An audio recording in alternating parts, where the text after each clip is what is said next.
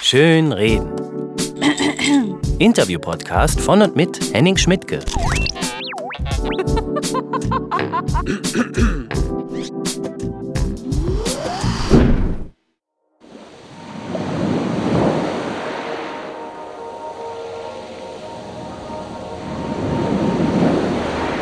Das Meer ist alles. Es bedeckt sieben Zehntel der Erdoberfläche. Sein Odem ist rein und gesund. Es ist die unermessliche Wüste, in der der Mensch niemals allein ist, denn um ihn herum fühlt er überall das Leben pulsieren. Das Meer ist das Medium eines übernatürlichen, wunderbaren Lebens. Es ist nichts als Bewegung und Liebe. Es ist die lebendige Unendlichkeit, wie einer ihrer Dichter gesagt hat. Das Meer birgt die großen Ressourcen der Natur. Durch das Meer hat das Leben sozusagen einmal den Anfang genommen und wer weiß, ob es dadurch nicht enden wird. Hier herrscht absolute Ruhe.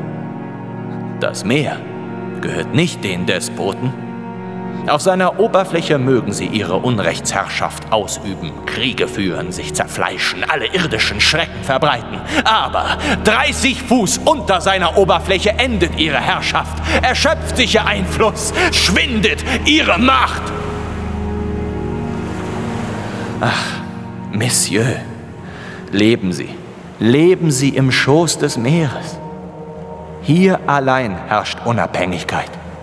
Hier beugt mich kein Herr. Hier bin ich frei.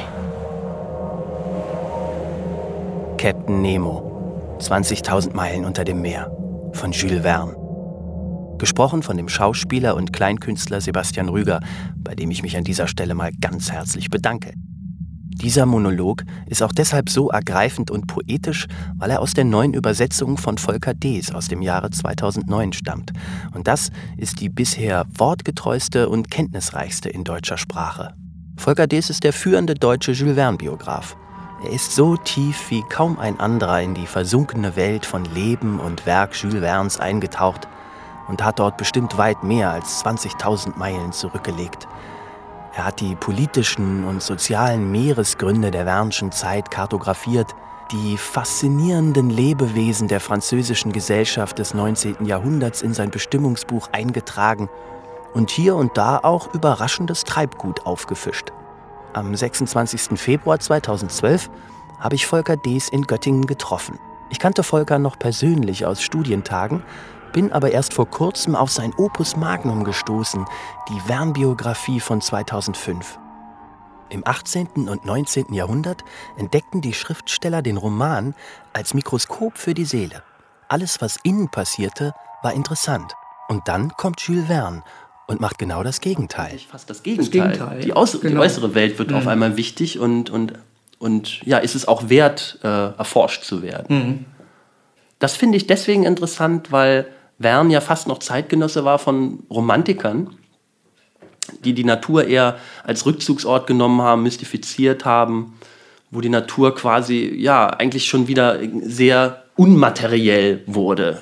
Der Wald war ein Ort der Magie, viel mehr als, äh, als, als ein Untersuchungsgegenstand für die Forschung oder mhm. irgendwas. Ähm ja, wobei Verne aber gerade durch die romantische Literatur auch noch sehr geprägt ist. Also er ist kein Autor, der alles wissenschaftlich angeht und sagen wir mal das Äußere der Welt auf die wissenschaftlichen Beschreibungen reduzieren würde, sondern bei ihm ist gerade die Natur auch häufig mit Sinn äh, durchdrungen und bei Jules Verne ist es zum Beispiel äh, gerade äh, sind merkwürdigerweise äh, religiöse Werte, die sich in der Natur anfinden. Also Verne reduziert äh, die äußere Welt nicht nur auf die rein wissenschaftliche Beschreibung. Religiöse Werte. Mhm. Dann wäre er ja schon eher fast ein Romantiker. Er ist auf jeden Fall durch die Romantik sehr stark geprägt. Äh, es sieht immer so aus unserer heutigen Perspektive so aus, als ob er da einen Schnitt gemacht habe und er der Erste gewesen sei, der alles analytisch angeht und so nach äh, rein wissenschaftlichen Sachen. Aber wenn man die Romane mal anschaut, dann äh, sieht man, dass das nicht der Fall so ohne weiteres ist. Ja. Aber ähm, wer wäre denn da zu nennen, jetzt seine, seine romantischen Vorbilder oder, oder die, die ihn inspiriert haben? Victor Hugo ist ganz wichtig in Frankreich.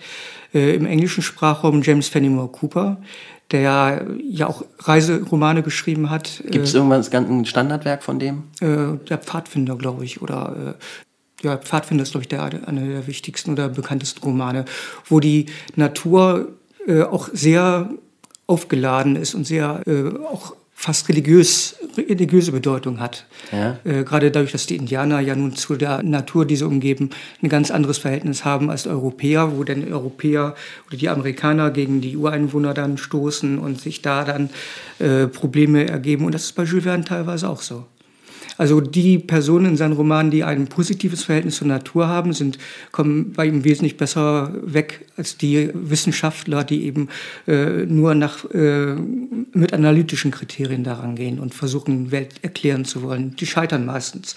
Bei Werner sind es die Künstler, die ein anderes Verhältnis zur Natur haben und äh, da auch entsprechend äh, weiterkommen mit der Welterklärung für sich. Ähm, wenn ich mir jetzt vorstelle, wie Jules Verne gedacht hat. Ich fange dann immer ganz materialistisch an und stelle mir vor, so in was für einer Umgebung der groß geworden ist. Was hat er gesehen, was hat er gehört? Mhm. Ähm, 1828 geboren in Nantes. Nantes. Äh, das heißt, das ist eine Hafenstadt, so ähnlich wie Hamburg, also nicht direkt am Meer, aber ganz wichtig, also da fließt die Loire dann genau. irgendwie 30 Kilometer von Nantes entfernt. Meer ist noch weiter entfernt, 60 Kilometer ungefähr. Ah, das ist also wie Hamburg wie eigentlich. Hamburg so, ne? oder Bremen, je nachdem. Hm. Oder Bremen, genau. ja, und das war auch wahnsinnig wichtig, ein wichtiger Hafen. Ja? Es war der drittgrößte Hafen Frankreichs im 19. Jahrhundert.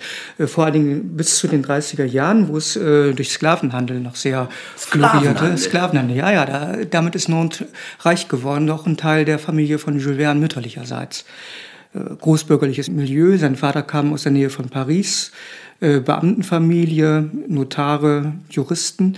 Und mütterlicherseits äh, kam die Familie halt aus Nantes und bestand vor allen Dingen aus Rädern und, und Schiffseignern. Das sind ja quasi beste Voraussetzungen beste für, Voraussetzungen. Seine, für seine Besessenheiten, die er so im Leben entwickelt Was hat. Was Verne selbst auch so gesehen hat. Also wenn er sich erinnert hat an Nantes, dann hat er das eben auch die Tätigkeit des Schreibens darauf zurückgeführt, dass er selber die Reisen nicht durchführen konnte, die er gerne durchgeführt hätte. Sein Bruder zum Beispiel, der ein Jahr jünger war, mit dem er ein sehr enges Verhältnis hatte, der hat zumindest für einige Jahre lang diese Liebe, die er wohl mit ihm geteilt hat, dann äh, verwirklicht und ist äh, als Kapitän zur See gefahren. Ja, ja. Ähm, ich glaube, du schreibst auch, der ist ja auch regelrecht auf einer Insel geboren. Mhm. Also eine Insel zwar nur im Fluss in der Loire, mhm. aber also das Wasser um ihn rum war bestimmt allgegenwärtig schon kleinste Kindheitserinnerungen haben bestimmt sehr viel mit Wasser zu tun gehabt. Bestimmt. Zumal also auf dieser Insel hat er nur ein Jahr gelebt. Daraufhin ist die Familie dann äh, äh, zwei Straßenzüge weiter ans Festland gezogen. Aber das Wasser war allgegenwärtig und auch die äh, Hafenarbeit, die war also gar keine 800 Meter von den Wohnungen, wo Wern gewohnt hat, äh, entfernt, sodass er also da sehr viel auch mitbekommen hat. Hm. Und in deinem äh in deiner dicken Biografie, wir müssen hier unterscheiden, du hast äh, eine schon ganz früh rausgebracht äh, als Rowold-Monographie in dieser Reihe Mono, äh, Monographien und dieses dicke Buch im Patmos. Bei Patmos. Patmos Verlag. Patmos und Winkler. Das ist aber das Standardwerk, das ist irgendwie fast 500 Seiten lang mhm. und ähm, in dem hast du ein sehr schönes Kapitel auch eben, äh, wo man einfach nur sich treiben lassen kann, wo du beschreibst, wie äh, Frankreich, insbesondere Paris, sich in dieser Zeit, als Verne eben jung war, verändert hat. Mhm. Also auch schlagartig und, und sehr grundlegend. Ja, grundlegend. Mhm. Ähm, aber fangen wir nochmal an. So, ich stelle mir vor, Werns Kindheit jetzt in dieser Hafenstadt am Meer, 30er Jahre des 19. Jahrhunderts. Ich glaube, landläufig stellen wir uns jetzt eine relativ idyllische Welt vor, so eine Altstadt. Mhm. Ähm, es rauchen ein paar Schlote von irgendwelchen Kaminen und ansonsten ist das aber alles sehr, sehr gemütlich. Äh, kannst du ungefähr sagen, ob es wirklich so war oder? Also die Stadt selbst war, denke ich mal, von der Industrialisierung noch relativ verschont, aber in der Umgebung von Nord gab es einige äh, Fabriken, unter anderem eine Munitionsfabrik, die dann auch wiederum witzigerweise in der Nähe des Landhauses von Werns Vater lag, wo der kleine Jules dann häufig hingegangen ist und einfach nur die Maschinen bestaunt hat, wie er erzählt hat.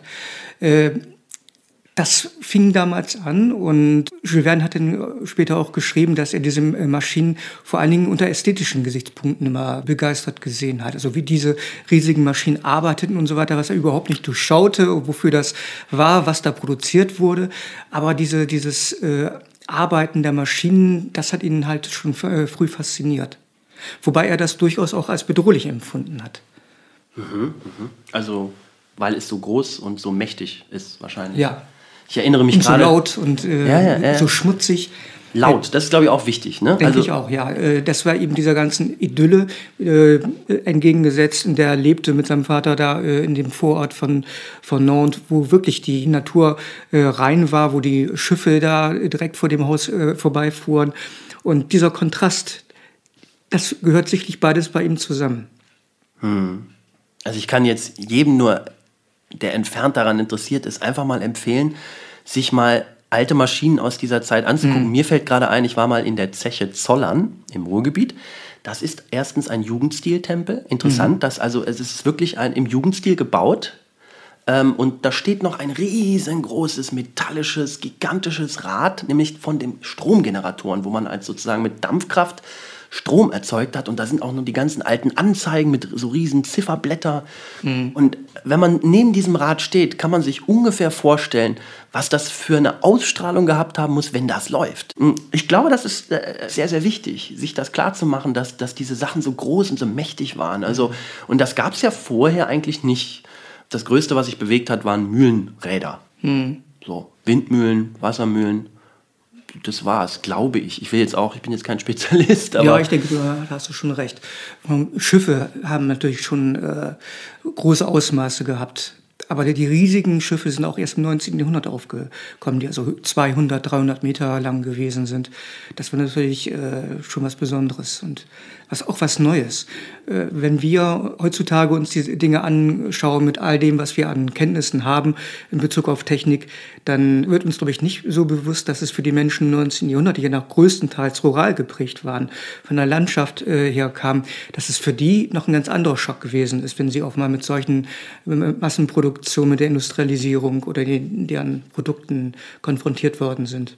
Mhm. Man kann das sehr schön an den Weltausstellungen veranschaulichen, die damals in Europa ab 1850 regelmäßig alle paar Jahre stattfanden, auch äh, in Paris mehrere, wo dann äh, die neuesten Errungenschaften der Technik so als Unterhaltung präsentiert wurden und die Menschen Aha, auch wieder sehr wernisch. Auch wieder wernisch. Und davon hat er natürlich auch profitiert und auch äh, viele seiner Ideen bezogen äh, weil da eben Prototypen präsentiert wurden, die noch gar nicht äh, in Arbeit waren, zum Beispiel auch U-Boote, äh, die aber einfach als Wegweiser dastanden und für die Menschen erst einmal so Showobjekte, Lustobjekte waren, wo überhaupt nicht nachvollziehbar war für sie, wofür sie funktionieren sollten und wie sie funktionierten. Mhm. Das heißt, da waren quasi Ingenieure schon an ganz anderen Baustellen tätig, wo sozusagen die Bevölkerung selbst noch gar nicht ja, den Zweck drin gesehen hat. Genau. Mhm. Jetzt kommen wir sozusagen von der Technik ein bisschen in, in, die Gesellschaft. Ist auch eine Art neuer Berufsstand und vielleicht auch eine neue gesellschaftliche Macht, der Ingenieur mhm. als solcher. Also vorher gab es sicherlich auch Architekten und Baumeister, die Kathedralen und Paläste gebaut haben, aber damit auch gut. Mhm. Ingenieure sind ja deswegen was Neues jetzt im 19. Jahrhundert, weil sie auch für die Massen plötzlich einen Effekt haben. Mhm. Das auch, also die Massen können von ihrer Arbeit profitieren. Müssen mhm. nicht, aber können. Und vor allem die Massen kriegen es auch mit, weil ein großes Schiff fährt an den Leuten vorbei und sie sehen, wie groß und mächtig es ist. Mhm. Ansonsten konnte man ja in der Zeit davor in der ländlichen Provinz leben und nie etwas Größeres als die örtliche Kirche zu Gesicht bekommen. Mhm. Gerade auf dem Land gab es keine großen Gebäude. Es gab nur hier und da mal ein Kloster oder was ähnliches. Und ansonsten waren die Gebäude klein. Mhm. Ich finde das immer sehr wichtig, dass das 19. Jahrhundert eben plötzlich sehr viele große Objekte aufgestellt hat oder eben durch die Landschaft hat fahren lassen, die äh, die, die Leute mit einer neuen Dimension irgendwie äh, ja, in Verbindung gebracht haben. Oder ich weiß nicht, es ist spannend irgendwie. Wie, wie haben die Leute darauf reagiert? Gab es eigentlich schon irgendwann so eine Art, wie würde ich es nennen, Technikfeindlichkeit oder eine, eine Technikbegeisterung? Äh, die gab es beide schon. die Begeisterung bei den sozialistischen Theoretikern sehr verbreitet, die sich eben von der Umsetzung von Technik, äh, wissenschaftlicher Errungenschaften äh, erhofften, dass eben auch die sozialen Folgen dann äh, verbessert werden könnten. Andererseits hat äh, Technisierung Schmutz gemacht, hat Klassen geschaffen, die nicht direkt von den Errungenschaften profitiert haben. Also es ging halt Hand in Hand und äh, beide Tendenzen waren schon ganz extrem vorhanden. Ist dann dann bei Verne das so, dass bei ihm die Waage mal zur einen und mal zur anderen Seite ausschlägt in seinen Werken oder auch in seinem Denken generell? Äh, grundsätzlich nicht. Also eigentlich war er von Anfang an eher technikfeindlich ausgerichtet. Tatsächlich. Ja, es wäre ja quasi diametral dem gegenüber, was man landläufig von Verne sich so vorstellt. Genau. Äh, es liegt zum Teil daran, dass die Ironie seiner Romane häufig nicht erkannt wurde oder eben nicht geschätzt wurde. Äh, dass er also wortwörtlich genommen worden ist. Das liegt zum Teil aber auch äh, an der Vermarktung seiner Werke, die schon zu Lebzeiten durch den Verleger anfing, der mit den Romanen von Jules Verne ein, eine neue Bildungsschicht erreichen wollte und eben äh, Wissenschaft auch allgemein zugänglich machen wollte in einer Zeit, wo Naturwissenschaft noch nicht Bestandteil des Schulunterrichts gewesen ist. Da war Jules Verne also sozusagen der einspringende Hilfslehrer. Ach so. Und das war für den Verleger natürlich äh, eine Marktlücke, die er ausschlachten wollte. Und da durfte Jules Verne als Autor, der diese Marktlücke füllen sollte, nicht unbedingt die Technik verteufeln, mit der der Verleger dann auch sein Geld verdienen wollte. Jules Verne ist dann irgendwann dazu übergegangen, das durch Ironie zu berechnen. Äh, einer seiner ersten Romane, die er geschrieben hat, äh, Paris im 20. Jahrhundert, ist ein Roman, den der Verleger einfach abgelehnt hat, weil eben dieser Zukunftsroman eine Stadt gezeigt hat, in der der Materialismus all gegenwärtig war und die Menschen überhaupt nicht mehr humanitäre Wert, Werte oder literarische Werte, künstlerische Werte äh, haben, sondern eben in einer Welt, in der alles technisiert wird und durch wissenschaftliche Kriterien bestimmt wird, ja, schon regelrecht geknechtet werden. Und die Hauptperson, ein junger Poet, äh, geht am Ende daran zugrunde. Das war natürlich ein Thema, das konnte Jules Verne so nicht veröffentlichen. Und der Roman ist dann auch erst 1994 veröffentlicht worden, nachdem er über 100 Jahre, über 150 Jahre äh, verschollen gewesen ist. Wow. Und hat er da schon äh, auch technisch sehr konkrete Prognosen abgeliefert, die vielleicht sogar stimmen? Eine ganze Menge. Äh, Automobile wurden dargestellt, äh, meistens Apparate, die so ein bisschen ins Große, in eine größere Dimension versetzt worden sind, die aber damals alle schon, zumindest auf der Weltausstellung von 1851 oder von 1867 äh, gezeigt worden waren. Aha. Kurz nochmal Zwischenfrage, diese Weltausstellung, äh, wer hat sich das ausgedacht und warum? Das interessiert mich. Das ist eine ursprünglich eine englische Erfindung gewesen von dem Gemahl von Königin Victoria, Albert, glaube ich, hieß er, der der wissenschaftlichen Entwicklung einfach ein Forum geben wollte, aber auch der ganzen Welt präsentieren wollte, wie toll England und Großbritannien äh, denn in der Entwicklung vorangeschritten ist. Äh, das hat nun in Frankreich Napoleon III. nicht mehr ruhen lassen, der das Ganze auch in seinem Land in Paris aufgeführt hat, 1855. Ich glaube, ich habe vorhin 51 gesagt, aber es war 1855 die erste Weltausstellung in Paris. Und das hat also eine ganze Eigendynamik entwickelt, wo sämtliche Nationen eingeladen waren und jeder eben seine neuesten Sachen präsentieren äh, konnte. Also dann kann man sagen, es ist vielleicht auch ein neuer Aspekt dieses neuen Zeitalters, äh, auch das Protzen mit der Entwicklung selbst. Also dass Entwicklung auf einmal, also Progress, Fortschritt auf einmal auch ein Wert ist. Ich glaube, den hat es vorher nicht so sehr gehabt. Genau. Mhm. Ja, hundertprozentig ja. Und das hat dann auch immer weiter äh, zu, auch zu Retrospektiven der Menschheitsgeschichte geführt. Also am bekanntesten ist, glaube ich, die große Weltausstellung von 1900, die nicht nur den Blick halt in die Zukunft geworfen hat mit der Technologie, was äh, zu erwarten ist, sondern dann auch retrospektiv versucht hat, so äh, die Menschheitsentwicklung portionsweise nachzuvollziehen und also so, so ein ganzes, äh, so ganz Mikrokosmos der menschlichen Errungenschaften vorzuführen. Mhm.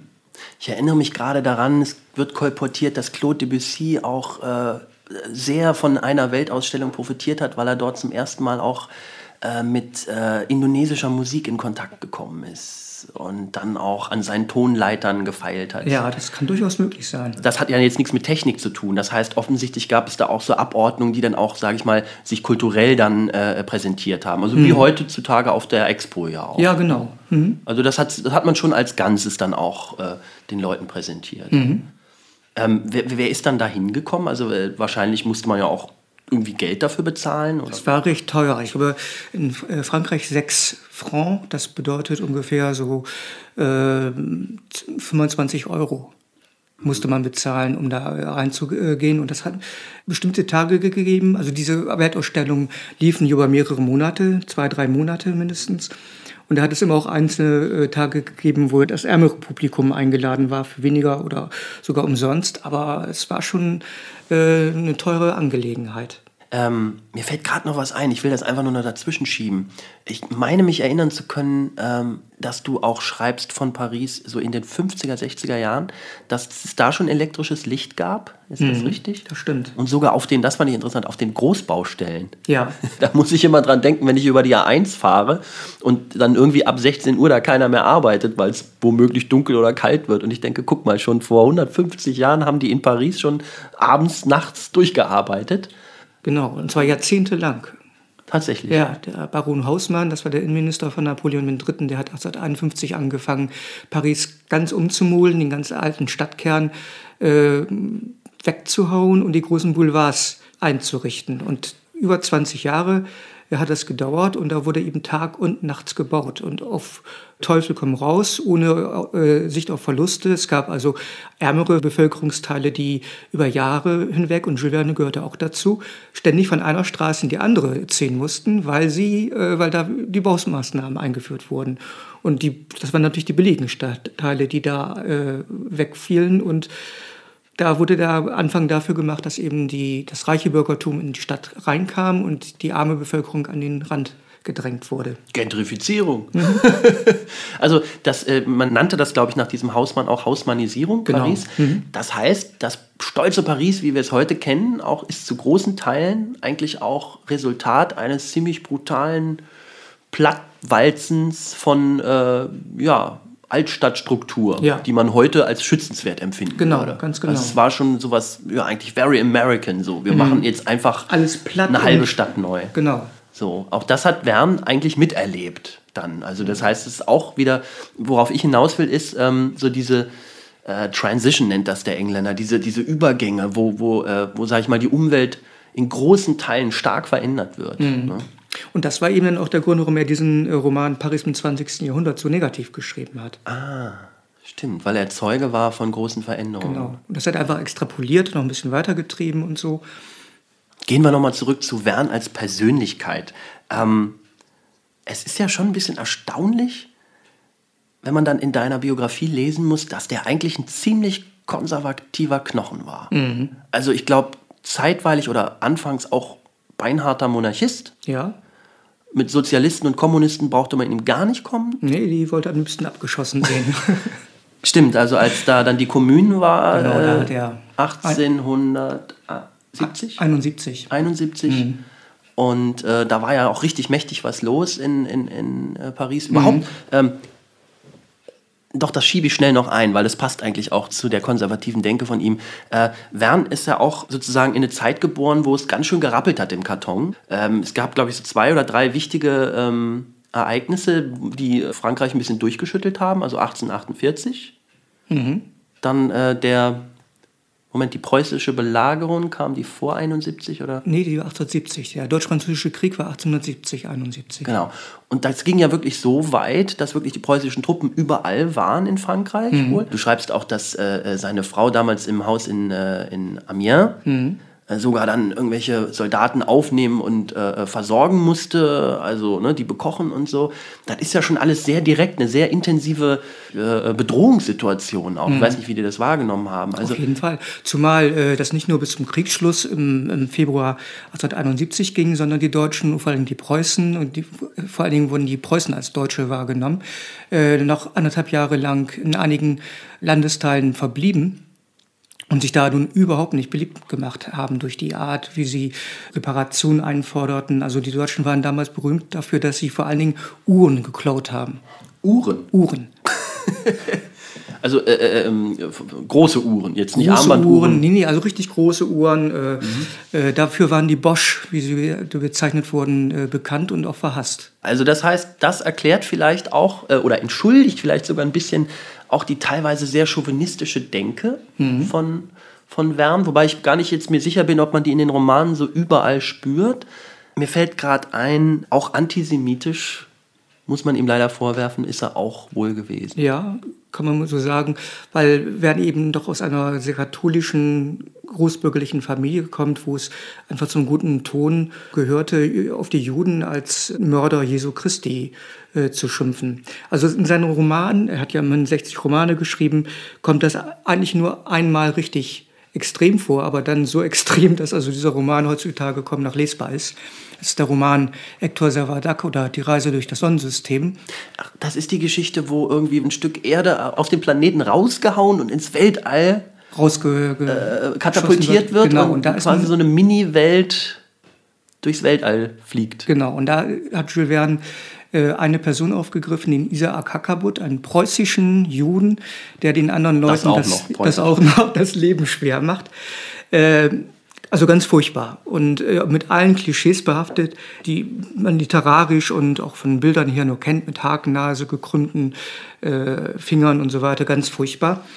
Wern greift allerdings in dem Roman das literarische Motiv des ewigen Juden äh, auf und das passt eigentlich in dem Zusammenhang ganz gut, weil dieser Roman dazu angelegt ist, das Ende der Welt darzustellen. Das ist nur ein Kunstgriff, äh, um äh, die Überzeugung darzustellen, dass die Erde in ferner Zukunft immer weiter erkalten wird und dadurch sämtlich alles Leben am Ende kaputt gehen wird. Und einerseits äh, in dieser kleinen Mikrogesellschaft, die Jules Verne da schildert, zeigt er, dass die Menschheit, diese kleine Menschheit nur dann dadurch überleben kann oder sich am Leben erhalten kann, indem sie internationalistisch handelt, indem also nationale Aspekte keine großen Rolle mehr spielen und äh, einer für alle und alle für einen sozusagen. Nur er konterkariert das ausgerechnet mit einem antisemitischen Klischee schlimmsten Ausmaßes.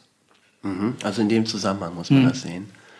Das ist ja auch jetzt interessant, also weil ähm, ich, ich kenne ja jetzt nicht so viel von Wern, aber auch ähm, gerade bei dem Roman, jetzt muss ich aufpassen, Reise zum Mond Mhm. Wir müssen unterscheiden, Reise zum Mond. Von der Erde zum Mond und Reise um den Mond. Ach, von der Erde zum Mond. So. Mhm. Äh, das äh, kann ich übrigens nur jedem Leser, auch von heute, immer noch empfehlen, weil wirklich äh, es extrem satirisch ist. Und ich sag mal so, der, der amerikanische Unternehmer und Ingenieurstyp da kräftig äh, ja, verballhornt wird schon mhm. fast. Also ist es wirklich mit Vergnügen zu lesen, man kann sogar richtig lachen. Ja, gerade am War Anfang. Ich, ja, genau, gerade am Anfang, wo dann diese ähm, Der Gun Club. Äh, Kanonenhersteller, die nach dem Sezessionskrieg, also dem amerikanischen Bürgerkrieg, quasi äh, keine Auftragsgeber mehr haben, weil der Krieg zu Ende ist. Mhm. Und sich dann überlegen, wie machen wir äh, weiter. Genau. Und das ist ja auch heute immer noch ein spannender, wichtiger Punkt bei Waffenexporteuren. Die müssen ja immer gucken, äh, gibt es was zu verkaufen. Genau. Mhm. ähm, worauf ich eigentlich hinaus wollte, ist dieses anti-amerikanische Moment. Ich, ich weiß es nicht, wie es in Frankreich in der Zeit war. Ich weiß aber, dass so in Deutschland, insbesondere auch die, in der Romantik, äh, der Anti-Amerikanismus schon seine Wurzeln hat. Mhm. Äh, insbesondere fällt mir da der Dichter Nikolaus Lenau ein der mit ganz bösen Berichten über Amerika wieder nach Hause kam. Was er aber unterschlagen hat, war, dass das für ihn eigentlich ein persönliches Fiasko war, weil er ist mit einem gewissen Grundkapital losgefahren, wollte ja. dort sein Glück versuchen. Dann hat das alles nicht geklappt, dann kam er zurück und hat gesagt, also das geht ja gar nicht. Mhm. Und äh, heute haben wir immer noch in Deutschland bestimmte nicht erklärbare Aversionen gegen diese, ich sag mal, diese Machertypen. Mhm.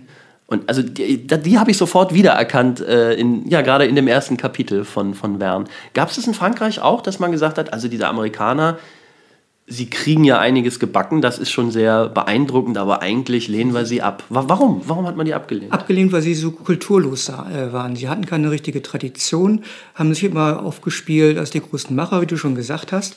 Aber äh, die Europäer fanden das immer sehr substanzlos und äh, also dieselben Argumente wie heute. Wie heute. Und ich denke mal, es gab auch schon äh, einen, einen gewissen Neid den Amerikanern gegenüber. Mhm. Äh, und dann kommt noch hinzu, in Frankreich, äh, bevor es zur Republik wurde, Frankreich hat natürlich, war Monarchie, war konservativ und hat äh, in dem amerikanischen Fortschrittsgedanken der Demokratiebewegung auch durchaus eine existenzielle äh, Gefahr gesehen. Aber es ist doch gleichzeitig auch das Mutterland der Revolution. Ja, wobei in Frankreich die Revolution zwar auch immer wiederholt äh, zum Zuge gekommen ist, aber es doch ein, immer wieder einen reaktionären Ausschlag gegeben hat. 1848 war das, oder 1830 war das der Fall, 1789 ja auch schon mit dem Kaiserreich den Napoleons. 1851 hat es einen Staatsstreich gegeben und Napoleon III. hat dann wieder Diktatur eingeführt, die erst mit dem Deutsch-Französischen Krieg dann aufgehört hat. Also äh, Frankreich war sehr konservativ und auch die Republik, die sich danach etabliert hat, war eigentlich sehr konservativ. Und äh, der Elitegedanke, der ist ja auch im heutigen Frankreich noch sehr viel stärker ausgeprägt als zum Beispiel in anderen jüngeren Demokratien. Ach, diese äh, Kaderschmiede, wie heißt Kaderschmiede, das? Kaderschmiede, äh, ähm, École äh, Polytechnique oder École Nationale. Also die, trotz der ganzen Revolution die in Frankreich erfolgreicher waren als in anderen Nationen äh, drumherum, haben auch immer wieder eine reaktionäre Reaktion ausgelöst, die eigentlich strukturell viel, vielleicht sogar prägender in Frankreich gewesen ist als der Revolutionsgedanke. Wobei sich natürlich gewisse Menschenrechtssachen äh, durchaus erhalten haben und äh, in Frankreich propagiert worden sind.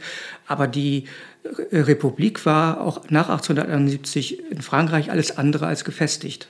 Hat sich lange erhalten können.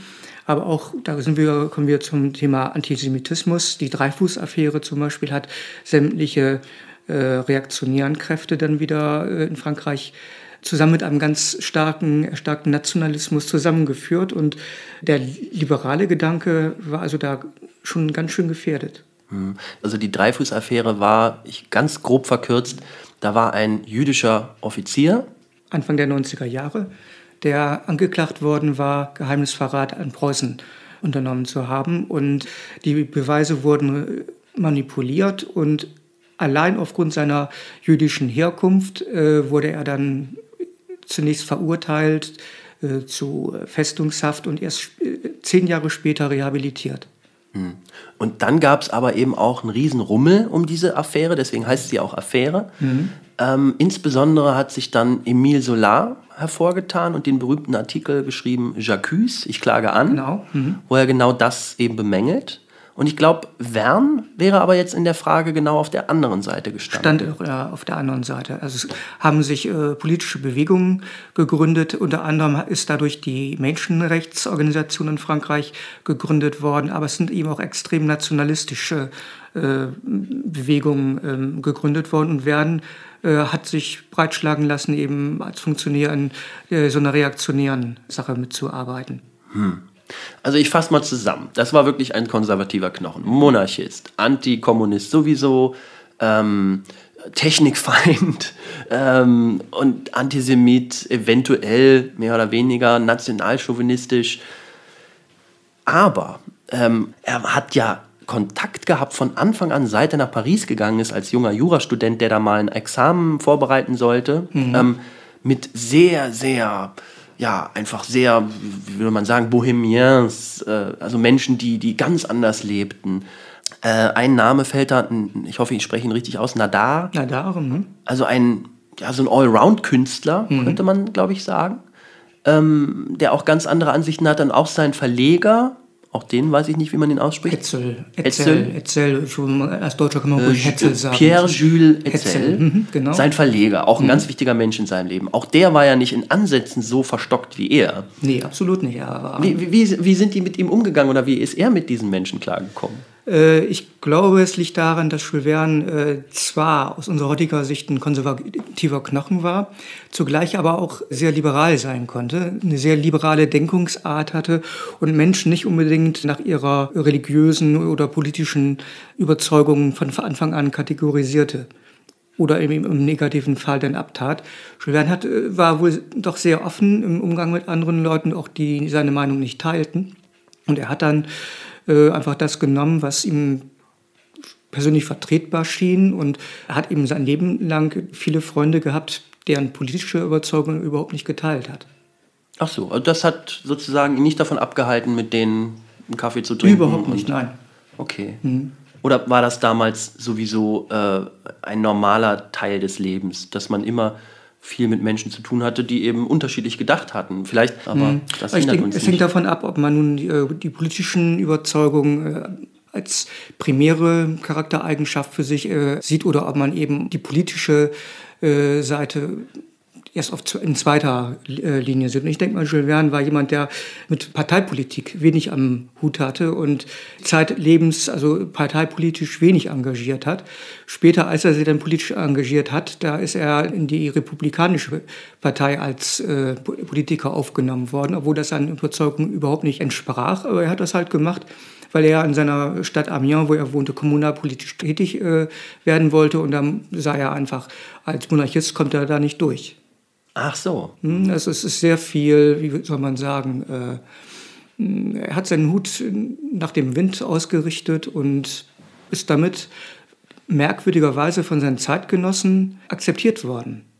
Also er wurde zum Beispiel da in der, in der Partei in Amiens, äh, 20 Jahre hat er da als Stadtrat gearbeitet, obwohl die Leute wussten, dass er persönlicher Freund des äh, französischen Königshauses ist, die im Exil lebten. Das wurde einfach so akzeptiert und Jules hat da auch nie ein, äh, ein Geheimnis draus gemacht. Er hat das nicht groß an die Glocke gehängt, aber er hat es auch nicht geleugnet. Also merkwürdig. aus, heutigen, aus heutiger Sicht kann man sich an so einem äh, Menschen wie Werden, glaube ich, seine Zähne ausbeißen. Und man muss auch sagen, dass die Franzosen damit große Probleme haben. Sie versuchen immer noch, obwohl die, die Fakten eigentlich eine andere Sprache sprechen, Jules Verne als fortschrittsoptimistisch, als äh, Sohn der Demokratie darzustellen und äh, mit Religion hat er nach laut äh, offizieller äh, Lesart sowieso nichts am Hut. Äh, also das habe ich in einem Interview auch festgestellt, das ich in Paris ge gemacht habe, anlässlich der Veröffentlichung meines Buches, wo der Journalist gesagt hat, also ihre äh, Biografie wäre in Frankreich so nicht, hätte so nicht erscheinen können. Einfach weil es dem, dem offiziellen äh, Bild von Jules Verne zu sehr widerspricht. Das ist also schon so eine leichte Heiligenverehrung, die ja, dann auch es, den Leuten ein bisschen den Blick verbaut. Mhm. Gut, gucken wir uns doch mal den Menschen noch mal genauer an. So, äh, Verne sollte Jura studieren, weil sein, also er sollte im Prinzip die Praxis des Vaters genau. übernehmen. Mhm. Und Hat hatte er, da auch nichts dagegen. Nö, ursprünglich eigentlich nicht.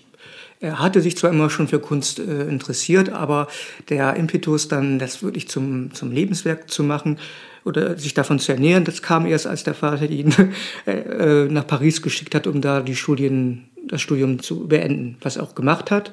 Gleichzeitig hat er es aber genutzt, um in die Theaterwelt, in das Bohemien-Milieu einzusteigen hat da viele neue Freunde gefunden, auch die Möglichkeit, äh, eigene Stücke aufzuführen durch die Freundschaft mit Alexandre Dumas, dem Vater und dem Sohn. Ja, und da ist er dann hängen geblieben und hat dem Vater äh, irgendwann geschrieben, ich bleibe hier in Paris und werde deine Praxis erstmal nicht äh, übernehmen, was eigentlich im 19. Jahrhundert ein unglaublicher Affront gewesen ist. Gegenüber den Eltern. Gegenüber den Eltern und dem Vater, der nun seine Praxis dem Sohn über, überschreiben wollte. Und der Vater hat das geschluckt. Er hat zwar dem Sohn immer äh, weiter Vorwürfe gemacht und ihm gesagt, er soll doch nach Norden kommen, aber er hat ihn über Jahre hin finanziert. Ihm, also dem Sohn Jules, äh, praktisch die künstlerische Existenz überhaupt äh, ermöglicht, indem er ihm monatlich nicht viel Geld, aber doch das Überlebensnotwendige über, über äh, geschickt hat.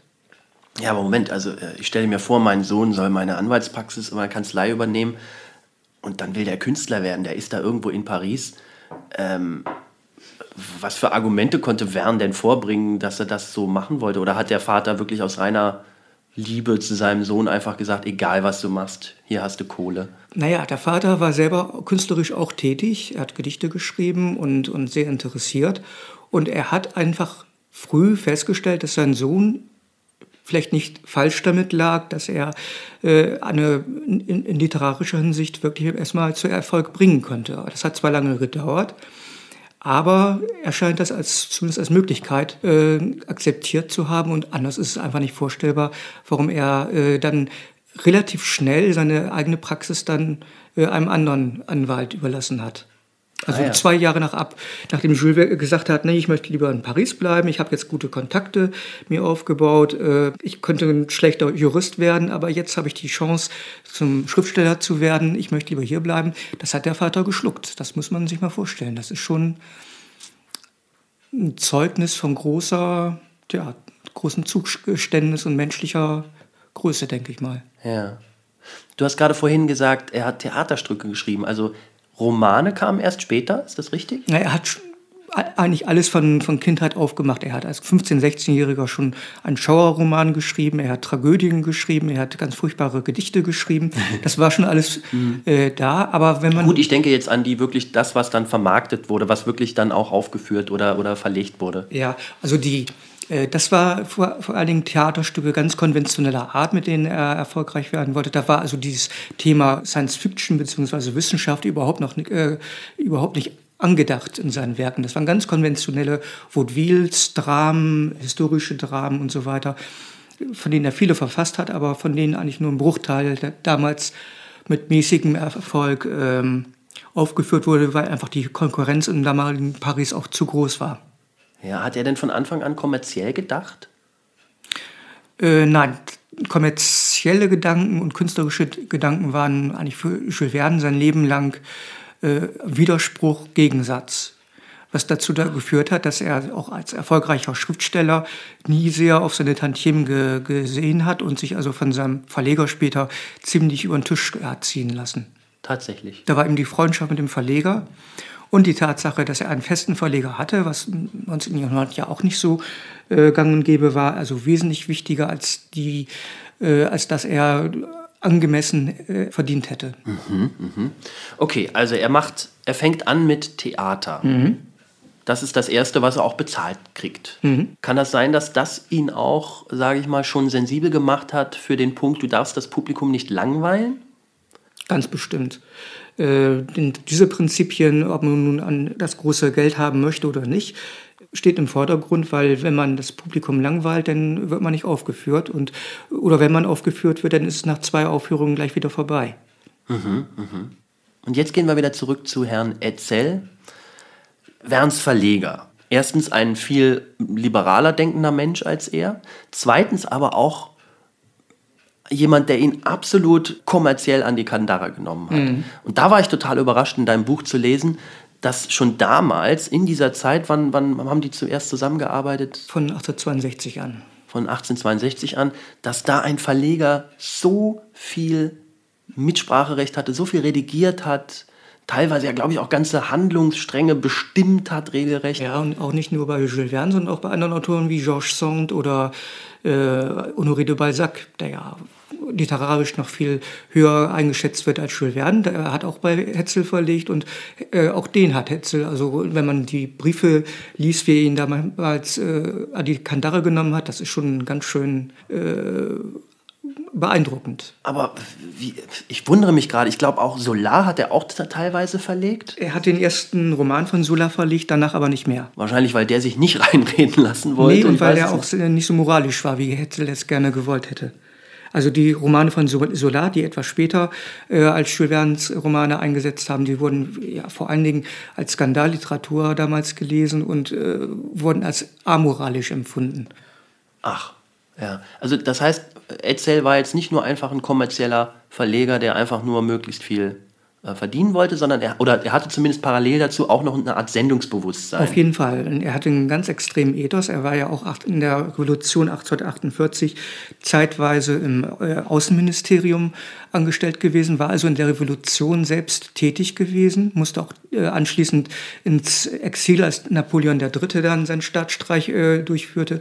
Also er war eine sehr integre Persönlichkeit, die vor allen Dingen eben die Stärkung des Bürgertums und nicht des äh, Klerus im, im, Sinn hatte. Und äh, das aus dem Grunde hat er ganz stark daran gearbeitet, eine Jugendliteratur auf den Markt zu bringen, die sich an naturwissenschaftlichen Erkenntnissen und nicht an äh, religiösen Maßstäben orientierte. Und da musste sich Jules Verne dann einfinden und äh, sich unterordnen.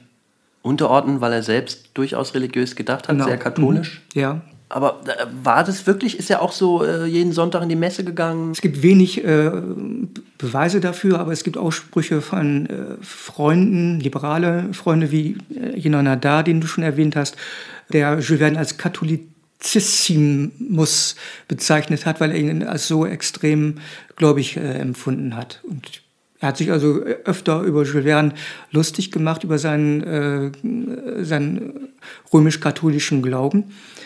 Naja, und Julian hat sich dann über Nadal lustig gemacht. also, aber die kamen trotzdem gut miteinander klar. Ja. Die hatten ja auch zu tun. Sie waren auch, äh, glaube ich, in diesem Ballonclub oder was war es? Ja, Nadal hatte einen Club ja. gegründet äh, zur äh, Entwicklung von Luftfahrzeugen, die schwerer waren als Luft. Damals konnte man ja nur mit äh, Ballons aufsteigen und er hat das äh, Prinzip des Propellers äh, äh, propagiert, was sich ja am Ende durchgesetzt hat gegenüber Ballon und Zeppelin, aber sehr viel 40 Jahre später erst. Das Problem war nur, dass man eben noch keine Energie, äh, keine, keine Motoren hatte, die in der Lage waren, dieses Prinzip durchzusetzen. Und da hat Jules Verne auch mitgemacht.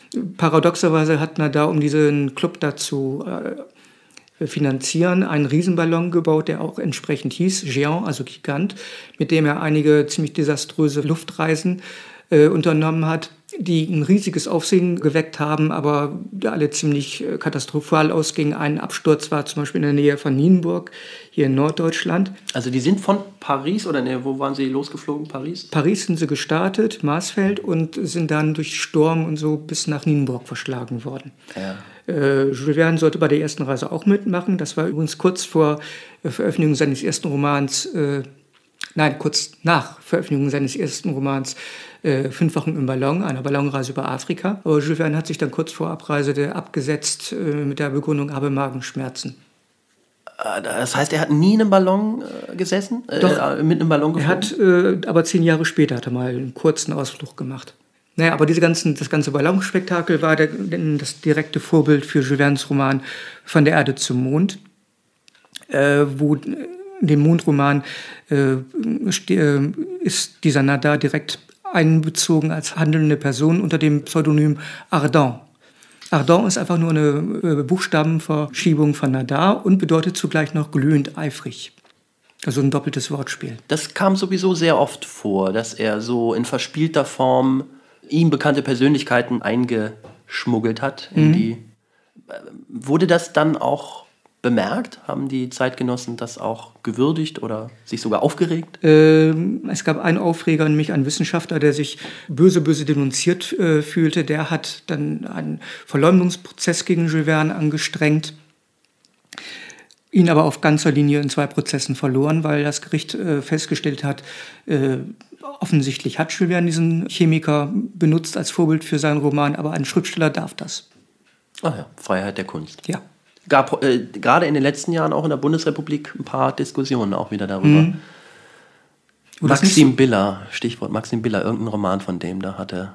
Ja, wo das gar nicht so eindeutig war, nicht? Wo der, also einige Leute sich doch böse beschwert haben und zum Teil auch Recht bekommen haben. Ich weiß nicht, ob das bei dem Biller der Fall war, aber es gibt ja immer wieder so Romane, Schlüsselromane, wo bestimmte Persönlichkeiten doch äh, erkennbar sind und es ist keinesfalls so eindeutig, dass die Autoren dann so davonkommen wie Jules Verne. Aha, ja. Das finde ich eine sehr schöne Überleitung jetzt mal zu einigen berühmten Charakteren, mhm. die Verne geschaffen hat. Für mich war Kapitän Nemo eine echte Überraschung, als ich jetzt mal äh, in letzter Zeit nochmal über die Figuren nachgedacht habe. Mhm. Denn das ist ja, wie würde man sagen, er taucht im wahrsten Sinne des Wortes ab, weil ihm die Welt stinkt. Also mhm er, er hält ja teilweise kurze Reden auch, wo eben Nemo sagt, hier läuft alles schief, äh, die Mächtigen missbrauchen ihre Macht, glaube ich. Weiß mhm. nicht, ob er es so dezidiert sagt. Ja. Und äh, deswegen habe ich keine Lust mehr hier auf dieser Welt und ich, ich habe meine eigene Welt entdeckt. Deswegen, er taucht wirklich im wahrsten Sinne des Wortes ab. Mhm. Er ist ein, ein Aussteiger mit einer Menge Möglichkeiten zwar, ähm, also ich glaube, landläufig würde man auch sagen, äh, ein Misanthrop. Mhm. Äh, das erscheint mir aber, glaube ich, doch in der Literatur relativ neu als, als Figur, als Charakter in einem Roman, oder? Naja, äh, man kann ihn äh, vergleichen mit dem Kapitän Ahab äh, in Moby Dick. Das ist ja auch eine sehr äh, extreme Persönlichkeit. Äh, was diesen Nemo vielleicht äh, so modern macht, ist, dass Jules Verne eigentlich gar nicht bis zum Ende des Romans äh, groß darum bemüht ist, sich zu entscheiden, ob es nun eine positive oder eine negative Figur ist. Also bis zum Ende bleibt das offen. Einerseits unterstützt dieser Kapitän Nemo Freiheitskämpfer in Griechenland, andererseits versenkt er Schiffe einer Nation, die er sehr persönlich hasst unabhängig davon, ob die Menschen, die auf diesen Schiffen drauf waren, nun Schuld haben oder, oder nicht schuldbelastet sind. Ähm, das kontrastiert werden dann eben mit dem Wissenschaftler, der auf dieses U-Boot entführt wird, der Professor Aronnax, der den Kapitän Nemo einerseits bewundert und andererseits verabscheut aufgrund der Ver Verbrechen, deren Zeuge er wird, wobei er sich aber zurücknimmt, weil er eben für sich beim Reisen unter dem Meer äh, seine Neugier befriedigen kann. Diese beiden Personen gehören durchaus zusammen. Einerseits diese Person des Kapitäns Nemo, der letztlich unerklärt bleibt, und dann der des selbstvergessenen Wissenschaftlers, der äh, ja auch eine wichtige Figur ist, nicht nur in der Literatur, sondern eben auch im, im wirklichen Leben. Stimmt, also gerade wenn, wenn Wissenschaftler, wie du eben sagst, die Neugier so stark ist, dass sie bestimmte ja, menschliche Bedenken dann über Bord werfen. Mhm. Und das ist äh, eigentlich von Anbeginn bis Ende des Romans äh, wird das thematisiert, zumal dieser Roman auch aus der Perspektive dieses Wissenschaftlers in der Ich-Form geschrieben wird. Er muss sich seinem äh, Diener und einem anderen Entführten, einem äh, Harpunier, ständig rechtfertigen, warum er die Spielchen des Kapitäns Nemo mitmacht, wenn die beiden anderen ständig an Flucht denken und äh, zwar den Ausflug unter dem Wasser, den sie zwangsmäßig da mitmachen müssen, schätzen, äh, aber eben ihre eigene Moral nicht so unter den Scheffel stellen. Erinnert mich gerade sehr an, ähm, wo ich neulich was drüber gelesen habe, das Team um Wernher von Braun, mhm. die ähm, eben unter Hitler, die waren wahrlich keine Nazis, aber haben eben unter Hitler sehr viel Geld in die Hand bekommen, um Raketen zu entwickeln. Und haben halt auch, ich glaube, einige Teammitglieder haben nachher gesagt, also Entschuldigung, wer uns, das ist ein Paradies für jeden Forscher. Mhm. Und, ich, das ist interessant. Das also ist, also das hat Wern schon erkannt, ja. dass, dass die Neugier, diese kindliche Neugier, die ein guter Forscher ja immer in sich hat, dass die eine unglaublich starke Kraft ist, die alles andere ja, ausblenden kann. Mhm. Also die Moral geht dann häufig dabei flöten faszinierend. Er hat doch schon alles vorher gewusst. es gab irgendwann mal so eine Edition, da war das der Werbeslogan. Ja, ja, genau. Er hat schon, ich klammer, Klammer auf, fast, Klammer zu, alles vorher gewusst. Ja, ja. Ähm, das ist ja auch eine, eine spannende Frage. Äh, also er wird als der Vater der Science Fiction bezeichnet. Ist das? Kommt immer darauf an, wie man Science Fiction definiert. Das ist jetzt äh, langweilig und blöde und so weiter, mhm. weil es ja auch 20 verschiedene Ansätze gibt, äh, Science Fiction darzustellen. Wenn wir davon ausgehen, Science Fiction ist sowas, äh, Entdeckung neuer Welten auf anderen Planeten, ganz viel Technik, äh, Klimbim, Raumschiff Enterprise und so weiter, dann wird man Jules Verne eigentlich nicht gerecht.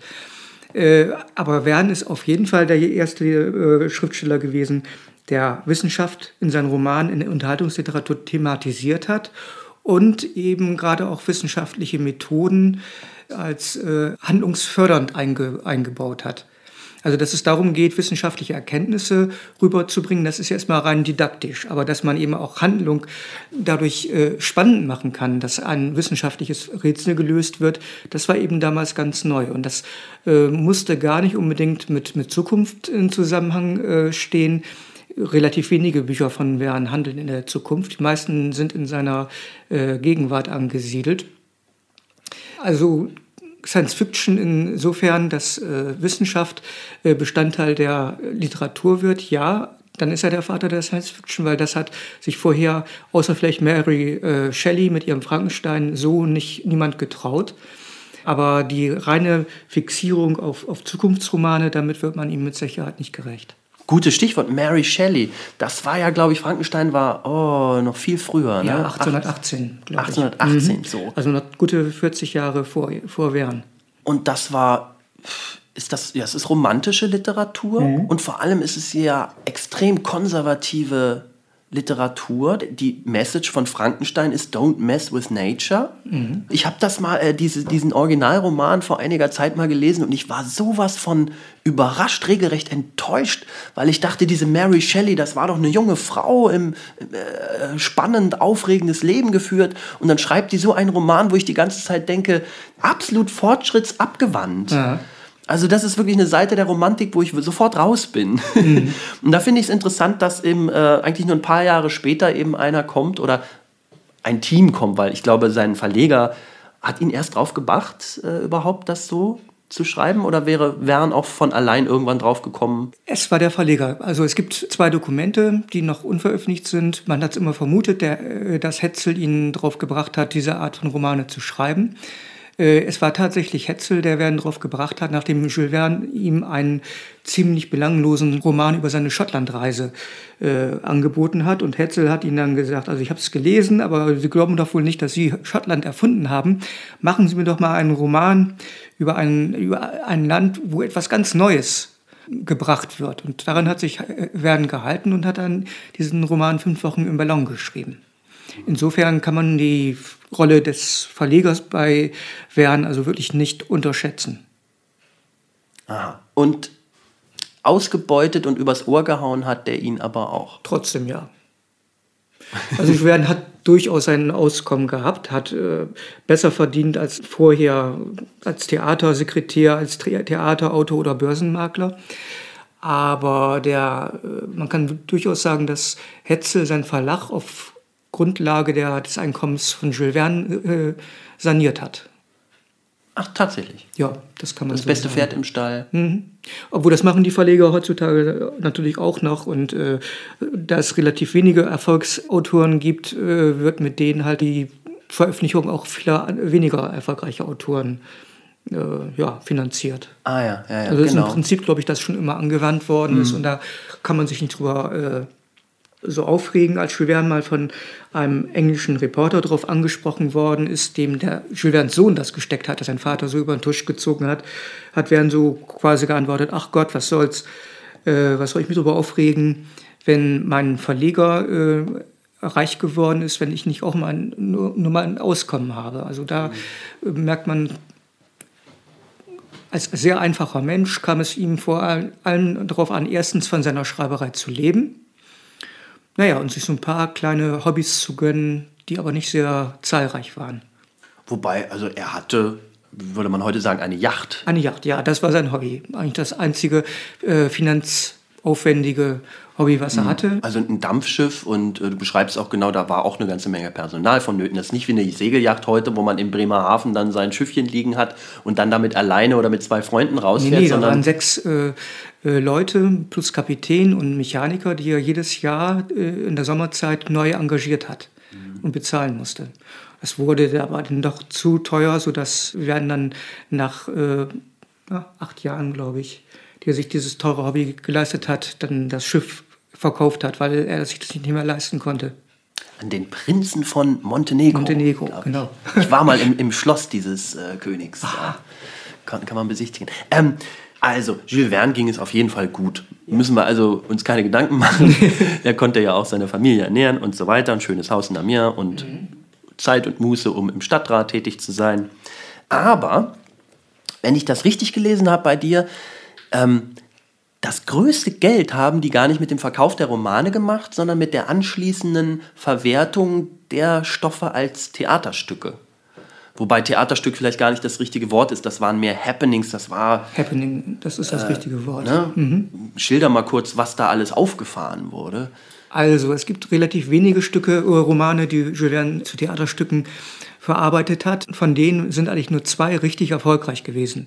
In 80 Tagen um die Welt und der Courrier des Zaren. Und da, das waren wirklich Spektakelstücke, wo Leute also ganze Pferdegruppen auf die Bühne waren, wo Schiffsbrüche simuliert wurden.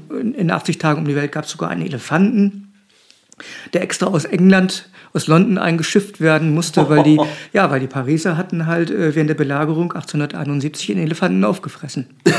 aufgegessen, sogar zwei, die sie hatten. Der Castor so aus dem Zoo, oder was? Aus dem Zoo, ja, genau. Ah, so. mhm. ja. Und äh, Jules Verne bestand darauf, ihm einen Elefant auf die Bühne zu bringen.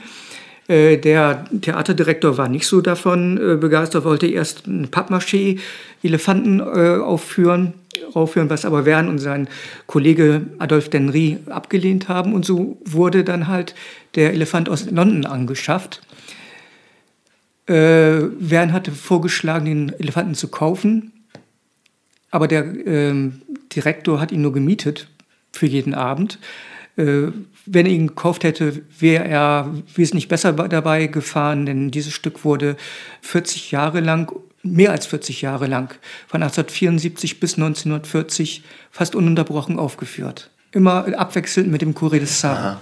Jetzt stellt sich mir gerade eine technische Frage. Das war in einem großen Theater. Ja. Das muss ja dann, damit sich das auch finanziell lohnt, ein ziemlich großes Theater gewesen sein. Riesenbühne, riesen mhm. Zuschauerraum, um halt möglichst viele Zuschauer zu haben. Konnte man da überhaupt mit den akustischen Mitteln, die man ja ohne Elektrizität hatte, überhaupt Sprechstücke machen oder war das mehr, war das unwichtig, was gesagt wurde? Ähm, also aufgeführt wurden diese Stücke am Châtelet-Theater. Das ist ja auch jetzt noch das größte Theater äh, in Paris. Das gab es damals schon und so. Äh, ich frage mich das auch, wie das mit der Akustik gewesen ist. Allerdings stimmt äh, zweitens, dass die Sprache bei diesen Stücken eine untergeordnete Rolle spielte. Wesentlich wichtiger war eben, was den Leuten optisch geboten wurde. Die Bühnenbilder, die, die Spezialeffekte, die Tiere, die rein, ein, reingebracht wurden. Und je länger in 80 Tagen um die Welt aufgeführt wurde, umso mehr haben die Direktoren zum Beispiel auch Tiere eingebaut. Ah. Direkt Zirkusnummern mit, mit Löwen und äh, Tiger, was Jules Verne auch wiederum nicht äh, recht war, aber da das beim Publikum so gut angenommen wurde, lief das halt. Ah ja. ja. Das muss man sich klar machen. Damals war Theater eben auch äh, mehr als nur. Ne, das, das war nicht die, das war nicht das äh, Massenmedium schlechthin im 19. Jahrhundert, das Theater. Und äh, nicht nur Sprechstücke, sondern eben auch Ferien, also diese Zauberstücke, äh, wo viel mit Spezialeffekten äh, gearbeitet wurde, was ja dann ja direkt auch in den Film, in den frühen Film einge geflossen ist. Also die, die meisten äh, Spezialeffekte kommen vom Theater. Ach, die alten Filme von Georges Méliès zum Beispiel. Ne? Genau, die ersten, eigentlich die Pionierfilme, ja, die ersten richtigen Spielfilme der Filmgeschichte, glaube genau, ich. Genau, zwischen 1895 und 1914 hat er, glaube ich, gedreht. Mhm. Tja, also Theater war damals ja, das, das Kino der Zeit, wenn man so will. Ich mhm. kann mich erinnern, es gibt, äh, also nicht persönlich erinnern, aber es gab damals auch in, in äh, London ein Theater, wo man sogar richtig äh, Schiffsuntergänge inszenieren konnte. Das heißt, man konnte Teile mhm. der Bühne fluten. Also ja. das ist äh, ja, einfach richtig gigantische Happenings gewesen, glaube ich. Also eine, eine Show à la Las Vegas. Ja, wahrscheinlich. Genau. Ne? Mhm, das, oder Las, umgekehrt, ich denke mal, Las Vegas äh, baut auf diesen Erfahrungen im 19. Jahrhundert auf. Oder so, hm. genau. Und mit diesen beiden Theaterstücken hat Jules Verne also ein Drittel dessen verdient, was er mit 60 Romanen sein ganzes Leben lang verdient hat. Also mit den Romanen hat er 1,2 Millionen Franc verdient und mit den zwei Theaterstücken ungefähr 400.000 äh, Franc. Oh ja. Das ist, da sieht man halt, wie sich die Relationen verschieben und äh, ja. ja. dass man mit zwei Theaterstücken damals mehr verdienen konnte, fast äh, als auf jeden Fall als mit zwei Romanen. Tja, da hätte man sich die Mühe auch sparen können. Anders. Nur, dass die Romane von Verne heute immer noch gelesen werden, aber seine Theaterstücke längst in der Vergangenheit verschwunden sind, weil eben dieses Medium durch den Film dann auch abgesetzt wurde. Ja. Wobei ja dann auch Science Fiction, wenn wir es mal so nennen, was er geschrieben mhm. hat, natürlich auch den Nachteil hat, dass es sehr schnell altert. Das heißt, die Faszination, die heute vielleicht Jules Verne noch hat, kommt überhaupt nicht aus einem Science-Fiction-Interesse, sondern eher dem Gegenteil, einer Art Nostalgie. Ja. Weil die Ästhetik dieser alten Georges Méliès-Filme oder auch späteren, das ist ja so eine, wie würde man sagen, so eine Dampfmaschinen-Ästhetik. Ja, es gibt ja den Ausdruck Steampunk. Wie? Steam Steampunk. Steampunk. Steampunk. Das kommt hm? daher. Ja, ja, das ist diese nostalgisch ausgerichtete Welle eben das ganze Maschinengehabe des 19. Jahrhunderts so ein bisschen aufzupeppen und äh, ja, für den heutigen Geschmack nostalgisch halt gutierbar zu machen. Hm. Tja, also du hast als Biograf jetzt bestimmt schon drei Jahrzehnte oder so ja, es geht schon fast dann 25 Jahre auf jeden Fall. oh, Entschuldigung, ich wollte dich nicht älter machen, als du bist. Aber du hast jetzt schon ewig und drei Tage äh, in Werns Leben und Schaffen geschnüffelt. Mhm. Ich glaube, so ein Biograf ist auch wahrscheinlich so ein richtiges Trüffelschwein. Ja, wird man zu, glaube ich. Ähm, was macht den Großteil der Quellen aus? Äh, bei Verne ist, ist es der Fall, dass ein Großteil der Quellen erst seit kurzem zugänglich sind. Warum? Weil viele Sachen, Tagebücher, Reisetagebücher, äh, Karteikarten, die er zur Arbeit benutzt hat, erst, also lange in Familienbesitz äh, waren, nicht zugänglich und Familie wusste selber nicht mehr zum Teil, dass sie das hatte. Und die sind erst seit 2003 in der Bibliothek, in einigen Bibliotheken zugänglich. Äh, die wichtigste Quelle ist der Briefwechsel mit dem Verleger. 600 Briefe über 25 hm, Jahre hinweggeführt, wo die natürlich zur Entstehung der, des Romanwerks Aufschluss geben. Weil die sich über Details immer unterhalten haben. Ja. Denn es war ja ein kommerzieller, oder ne, es war auf jeden Fall ein Prozess, der immer auch zwischen Autor und Verleger war. Also genau, ja. Der Verleger hat immer wieder gesagt, nee, schreib das so anders. So geht's nicht, genau. Mhm. Äh, und die diese Korrespondenz ist zwar seit den 60er Jahren in der Bibliothek National zugänglich, aber wenige Leute haben sich da die Mühe gemacht, äh, die Briefe zu lesen. Und sie ist auch erst seit 2000 äh, in einer Edition zugänglich gemacht worden. Also vorher waren diese Briefe noch nicht gedruckt. Mir fällt gerade was ein und ich glaube, du hast mal vor vielen, vielen Jahren schon zu mir was gesagt, was ich sehr wichtig und interessant fand. Ähm, die Arbeit von Literaturwissenschaftlern wird sich wahrscheinlich sehr stark ändern müssen durch die Einführung der Textverarbeitung im Computer. Früher hatte man äh, redigierte Texte, ah, ja. in denen rumgestrichen mhm. wurde, äh, ersetzt, äh, neu geschrieben. Heute kriegt ja wahrscheinlich der Verleger sofort eine, eine fertige Textdatei, also nur noch mhm. die Endfassung ist überlebt. Mhm. Ähm, das war sicherlich bei Verne nicht so. Gibt es da auch Manuskripte, ja, also bei Werden gibt es, sind fast alle Romanmanuskripte erhalten und es gibt wow. von einigen okay. äh, Romanen sogar zwei oder drei Fassungen. Äh, inwiefern? Weil er in den ersten zehn Jahren seines Lebens jeden Roman zweimal geschrieben hat. Erstmal so, wie ihm die Ideen geflossen sind in einer Kurzfassung und dann in einer ausgearbeiteten Fassung, die ah. er dem Verleger unter. Ach, wie beim Film, so ein Exposé erstmal. Ja, das sowieso. Äh, aber auch eine vollständige Fassung. Ach so. Mhm. Also er hatte eine sehr aufwendige und anstrengende Schreibmethode, die er aber sein Leben lang durchgezogen hat. Am Ende hat er das dann so gemacht, äh, also nach diesen zehn Jahren, wohl auch weil er ziemlich geizig war und um Papier zu sparen, dass er die erste Fassung mit Bleistift geschrieben hat und die zweite Fassung, die endgültige, mit Füllfederhalter direkt über die Bleistiftfassung äh, hinaus drüber. Also das war schon so ein, ja, wie nennt man so einen Menschen? Also der hat auf kleinstem Raum auch gearbeitet. Mhm. Er war so ein, auch ein Arbeitstier. Ne? Auf jeden du Fall. Du schreibst auf jeden mhm. Fall auch, er hätte wirklich einen richtigen Arbeitstag, ganz mhm. äh, durchstrukturiert. Mhm. Morgens um 6 Uhr fing das an spätestens. Bis 12 Uhr hat er geschrieben, dann Mittag gegessen, den Nachmittag dann recherchiert in irgendwelchen Bibliotheken.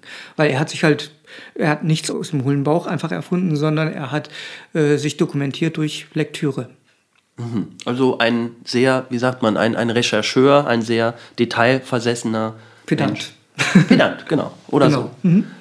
Und auch sonst Arbeitszimmer total spartanisch. Mhm. Also gar nichts Großbürgerliches, zumindest was ihn jetzt interessiert hätte. Wahrscheinlich hatte der ein schickes Haus in Amiens. Er hat ein schickes Haus, es wurden auch Empfänge gegeben, weil seine Frau sehr daran interessiert war. Aber Jules Verne selber als Mensch war wirklich sehr einfach und äh, jedem Repräsentationsgehabe wirklich abhold. Das hat er gehasst, so dass er also auch bei seinen Auslandsreisen auf der eigenen Yacht sich häufig nicht als Jules Verne ausgegeben hat, sondern als sein Verwandter oder so. Ach stimmt, du erzählst da auch eine Episode, wo er dann doch äh, erkannt wurde und dann haben die an seinem Hotel da noch irgendwie. Ja, das wurde dann, das war in Italien der Fall, ich glaube in Neapel, äh, wo denn das Inkognito aufgeflogen ist und Jules Verne dann Budo übel dann Empfänge mitmachen musste, was ihm aber vollkommen gegen die Hutschnur lief.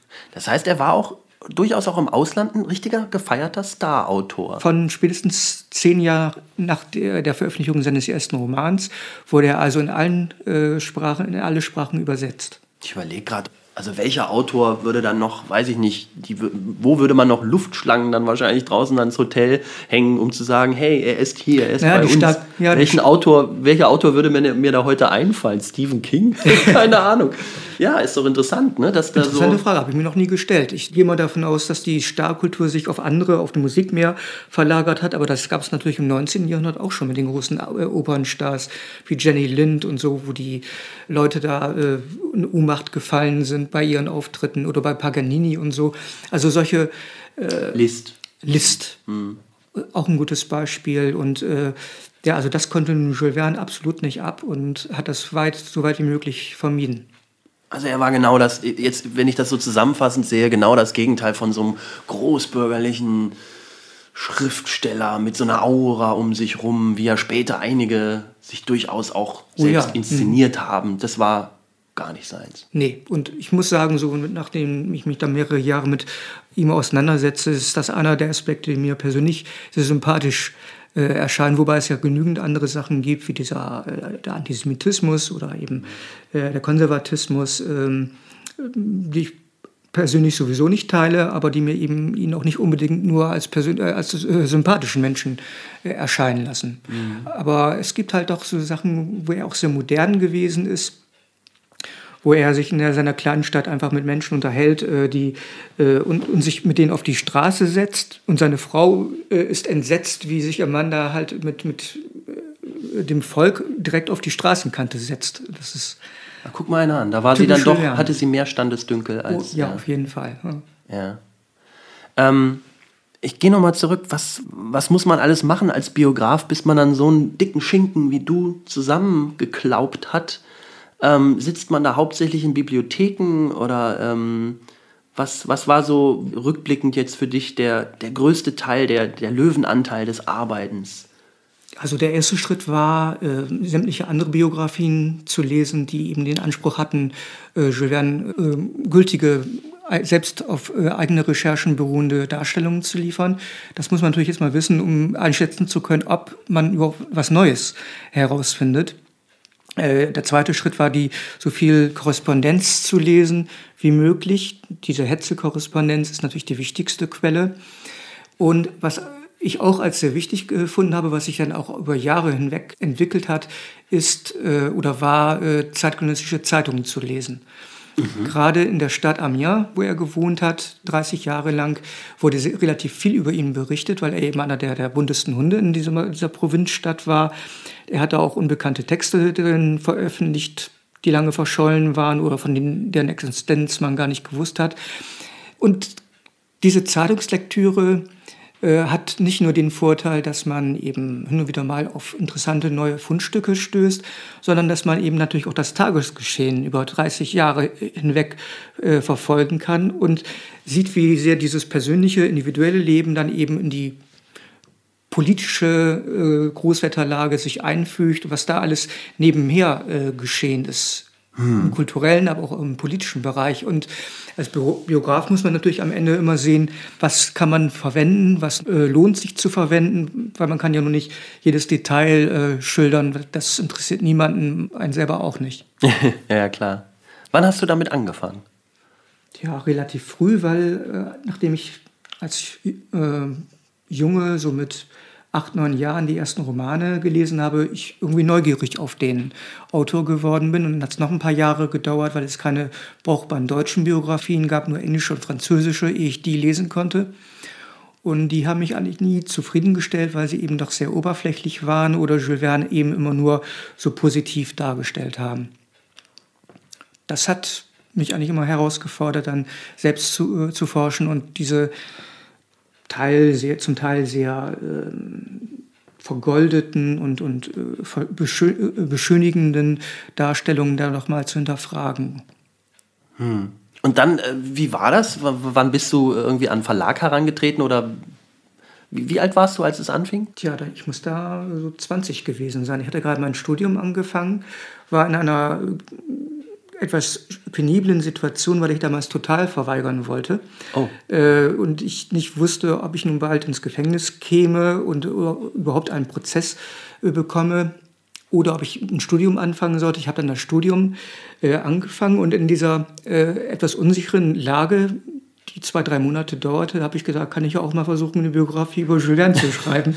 Das klingt mir jetzt so mehr nach einer Schnapsidee. Oder hattest du gar keine Ehrfurcht vor? nee, ich hatte überhaupt keine vor ja. Ehrfurcht. Das war einfach, ich hatte die Traute, einfach an den Rowold Verlag zu schreiben. Äh, weil es seit Voraufnahme Jahren, der Arbeit oder? Ähm, Voraufnahme der Arbeit, ja. Ob sie interessiert sein, eine Biografie in dieser Bildmonografienreihe herauszubringen.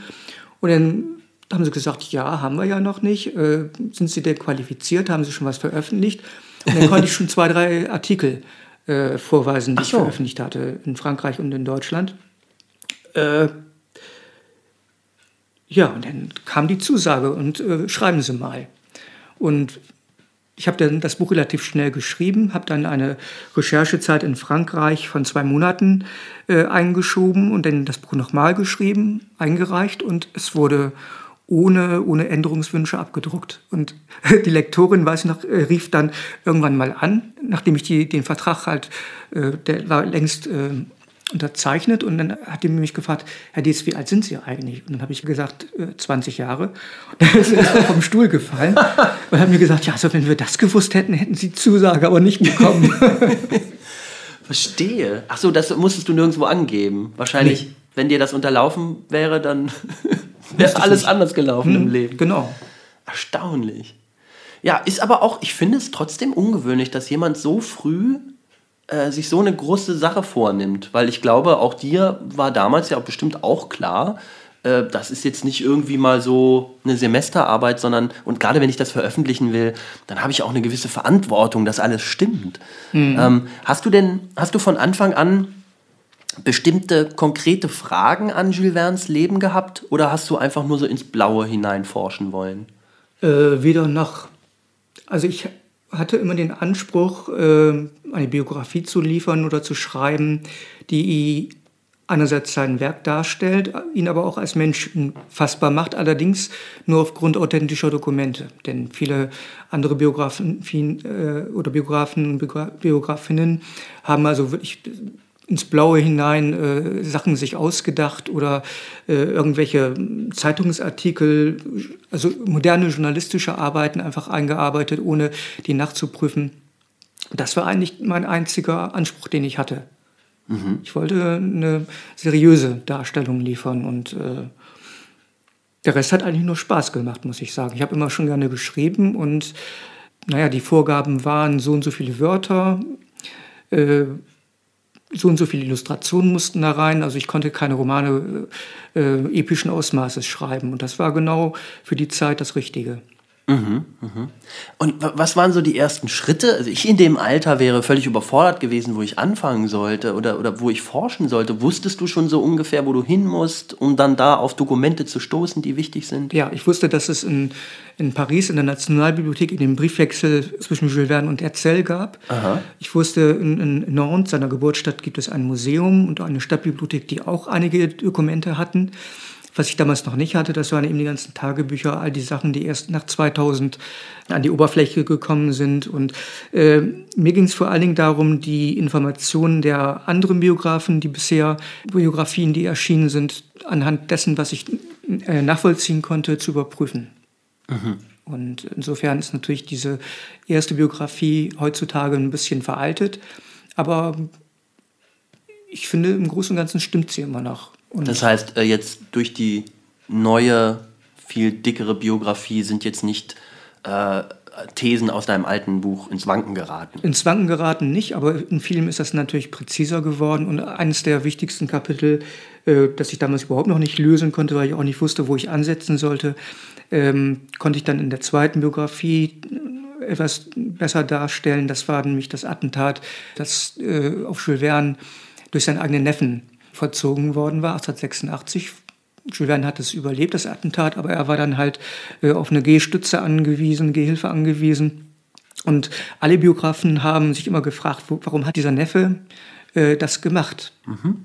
Äh, es gab das Gerücht, äh, er habe unter Verfolgungswahn gewesen, äh, gelitten. Das hat sich auch bewahrheitet.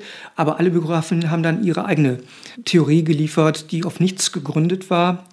Der eine hat gesagt, es hat ein Liebesverhältnis zwischen Jules Verne und seinem Neffen gegeben und der Neffe sei eifersüchtig gewesen.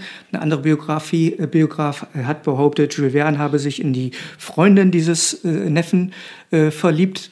Das hat überhaupt nichts mit der Realität zu tun, diese ganzen Sachen. Mhm.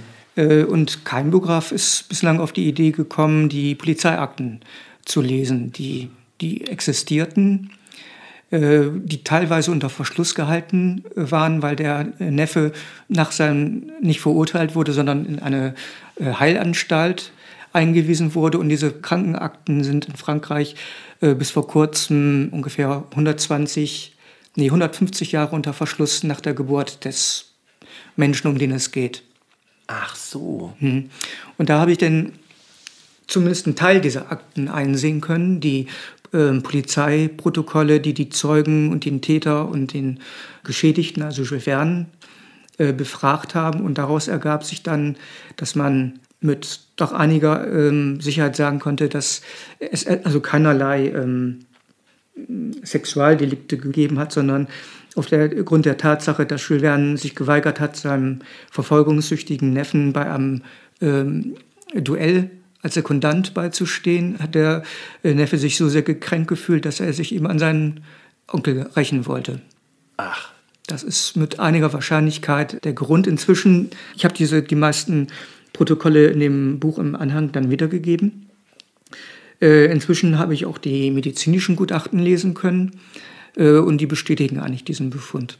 Stimmt, ich erinnere mich in deiner dicken Biografie im Patmos Verlag, da steht noch, dass diese Dokumente erst 2011 ausgewertet sein würden. Ja. Jetzt hast du sie und ja, also ich, ich, konnte die sogar schon früher einsehen, weil netterweise die äh, französische Regierung einen äh, Erlass herausgegeben hat, nachdem solche Dokumente schon früher zugänglich sind. Aha. Und dann habe ich sogar von dem Archiv einen direkten Brief äh, äh, bekommen. Die haben sich daran, daran, erinnert, dass ich mal den, den Antrag gestellt habe, aber das war immerhin schon 2004 oder 2003. Und haben mir geschrieben, ich könnte jetzt kommen und die, die Sachen einsehen. Und das habe ich natürlich gemacht. Wobei eben diese medizinischen Gutachten keine weiteren Sensationen ans Tageslicht befördert haben. Mhm. Aber ich hatte dann das Gefühl, dann alles in dem äh, Punkt gemacht zu haben, was eigentlich ein Biograf machen kann und machen sollte. Äh, gibt es noch jetzt größere Streitpunkte in der äh, Jules Verne-Szene? Ja, es gibt die Frage, wie man eben seine Religiosität und seinen Konservatismus zu äh, werden. Aber das ist eigentlich ein Streit zwischen den Franzosen einerseits und den Engländern, Amerikanern und Deutschen andererseits. Also es ist noch ein französisches Trauma, dass Jules Verne eben nicht der Fortschrittsdenker gewesen ist, den sie gerne äh, haben. Andere, ein anderer Streitpunkt ist, wie man die Posthum-Romane, also die nach seinem Tod erschienenen Romane bewerten soll, die äh, von seinem Sohn umgeschrieben worden sind. Und da die beiden kein gutes Verhältnis hatten, hat sich der Sohn an seinem Vater im Nachhinein gerecht, indem er die Romane so umgeschrieben hat, dass da, wo ein positiver Schluss war, er einen negativen gemacht hat und umgekehrt. das ist ja ein Rotzlöffel. Ja, das ist aber sehr interessant und gut hat er das vor allen Dingen gemacht. Und, äh, Tatsächlich. Äh, die Manuskri Originalmanuskripte, die vollständig abgeschlossen waren von Jules Verne, sind inzwischen auch erschienen sind aber längst nicht so gut geschrieben wie die des Sohnes. Muss man, also finde ich jedenfalls und finden auch viele andere. Naja, und dann, da gibt es einige äh, äh, Forscher, die sagen, Verne habe seinen Sohn beauftragt, die Sachen umzuschreiben, oder sie gehen sogar auf eine Zusammenarbeit der beiden zurück, was, man, was sich aber widerlegen lässt, eindeutig. Also da geht es noch hin und her und viele Leute, Leute können sich nicht äh, darauf einigen, ob man die Fassung des Sohnes als äh, endgültige äh, Version auffassen soll oder ob man nicht auf die Originalmanuskripte des Vaters zurückgreifen sollte. Mhm, mh. Naja, ich finde, man kann die beiden Romane miteinander vergleichen und jeder kann sich selber heraussuchen, was er besser findet. Ich finde die Fassung des Sohnes auf jeden Fall sehr viel kontrastreicher und interessanter geschrieben als die des Vaters. Kann das auch ein bisschen mit daran liegen, dass der äh, gerade auch spätestens nach dem Attentat so ein bisschen auch an seiner Lebenskraft und auch vielleicht auch Schaffenskraft eingebüßt hat? Hm, also wenn man äh, Schaffenskraft so interpretiert, dass man seine eigene Fantasie immer noch steigert, dann sicherlich ja. Allerdings, rein quantitativ hat Jules Verne nach dem Attentat wesentlich mehr geschrieben als vorher, was ihm dazu geführt hat, dass er eben, als er gestorben war, noch zehn Romanmanuskripte fertig zur Verfügung standen. Zum Ende hin muss man einfach konstatieren, dass äh, die Schaffenskraft schon abgenommen hat. Bei einigen Komponisten sagt man ja, sie schaffen zum Ende hin ihre, ihres Lebens die größten Werke und das Frühwerk kann mit dem dann längst nicht mithalten. Bei Verne sieht man eher, dass die, ersten, die Romane der ersten Zeit eigentlich sehr viel origineller sind. Er sich mit den Jahren dann sehr viel häufiger selbst kopiert und am Ende die Romane eigentlich thematisch immer uninteressanter werden. Es gibt dann so einige Ausnahmen, wie eine Fortsetzung äh, eines Romans von Edgar Allan Poe zu Arthur Gordon Pym. Da hat er eine Fortsetzung geschrieben mit dem Roman Die Eiswings. Das ist ein sehr interessanter und gelungener Roman. Aber der ist halt mit zwischen anderen Romanen erschienen, die heutzutage mit Recht vergessen sind, würde ich mal sagen. Es gibt diese eine Geschichte, wo, wo dieser äh, störrische alte Türke mhm. nicht, nicht äh, den Zoll am Bosporus zahlen will, also vom, glaube vom asiatischen in den europäischen Teil zu kommen mhm. und dann sich sagt, okay, dann gehe ich jetzt einmal ganz rum ums Schwarze ja. Meer, ist mir doch egal. Genau. Äh, so, und da lernt man dann wahrscheinlich äh, im Laufe dieser Erzählung sehr viele dieser Orte ums Schwarze Meer rum kennen. Genau. Mhm. Das war für das damalige Publikum, glaube ich, ein Hauptanliegen und für Verne selber auch ähm, die Welt in Romanform darzustellen. Es ging ihm gar nicht darum, einfach nur Sachen zu erfinden, sondern eben die ganze Welt. Und er hat das hat wahrscheinlich so eine Liste gehabt, wo er immer abgehakt hat, welche Länder er schon bereist hat. Ah, ja, ja. Erhalten ist ein Globus, wo er die Reiserouten eingezeichnet hat. Ah, ja. Und da gibt es einige, Afrika ist er häufiger gewesen in der Fantasie und so, da ist dann ganz, sind ganz viele Punkte eingestochen oder, oder äh, Striche gemacht und andere Länder hat er dann weniger bereist. Äh, aber das war für ihn selber die größte Herausforderung und für das damalige Publikum auch das äh, ein großer Reiz. Wobei er für die Beschreibung immer auf äh, tatsächliche Reiseberichte zurückgegriffen hat, also durchaus Plagiate be begangen hat, aber das ist ihm merkwürdigerweise nie von den Autoren dieser tatsächlichen äh, Reiseberichte vorgeworfen worden, sondern im Gegenteil, die Leute waren sogar sehr froh und geschmeichelt, wenn sie in Fußnoten äh, entdeckten, dass sie eben ihre eigenen Romane oder ihre eigenen Berichte denn von Jules Verne dann verwurstet sehen konnten. Das bringt mich jetzt zum letzten großen Thema, was ich immer spannend finde, weil ich es teilweise als so sinnlos empfinde, nämlich die Unterscheidung in große, ernste, wichtige Literatur und dem, ich weiß nicht, trivialen oder mhm. auf jeden Fall der weniger äh, wichtigen. Und, und Wern war da irgendwo in der Mitte? Oder? Irgendwo dazwischen. Äh, einerseits durch die Gattungsfrage, einerseits durch die Tatsache, dass eben im damaligen Literaturbetrieb äh, Literatur keine Rolle spielen durfte.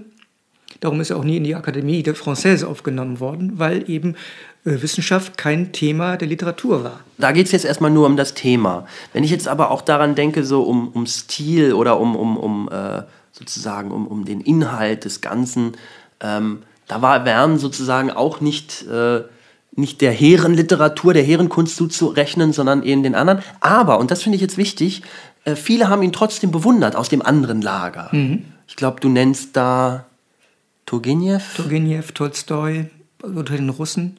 Äh, bei den Franzosen sind es Dumas. Maupassant, interessanterweise, der mochte Jules Verne auch sehr und hat ihn gelesen, hat ihm sogar einen, einen Roman gewidmet.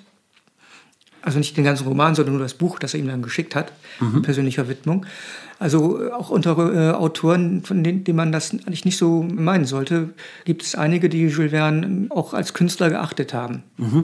Aber ja, welchen Aspekt dann? Wahrscheinlich die Charaktertiefe seiner Figuren wahrscheinlich weniger. Weniger, auch nicht unbedingt den, den Beschreibungsstil, obwohl das muss man wirklich unterscheiden. Und die Erfahrung habe ich eben auch als Übersetzer einiger Romane gemacht, dass es sehr ausgearbeitete, witzig formulierte und auch überhaupt nicht einfach zu übersetzende Passagen gibt, die anderen gegenüberstehen, ähm, die furchtbar trivial und, und einfältig wirken.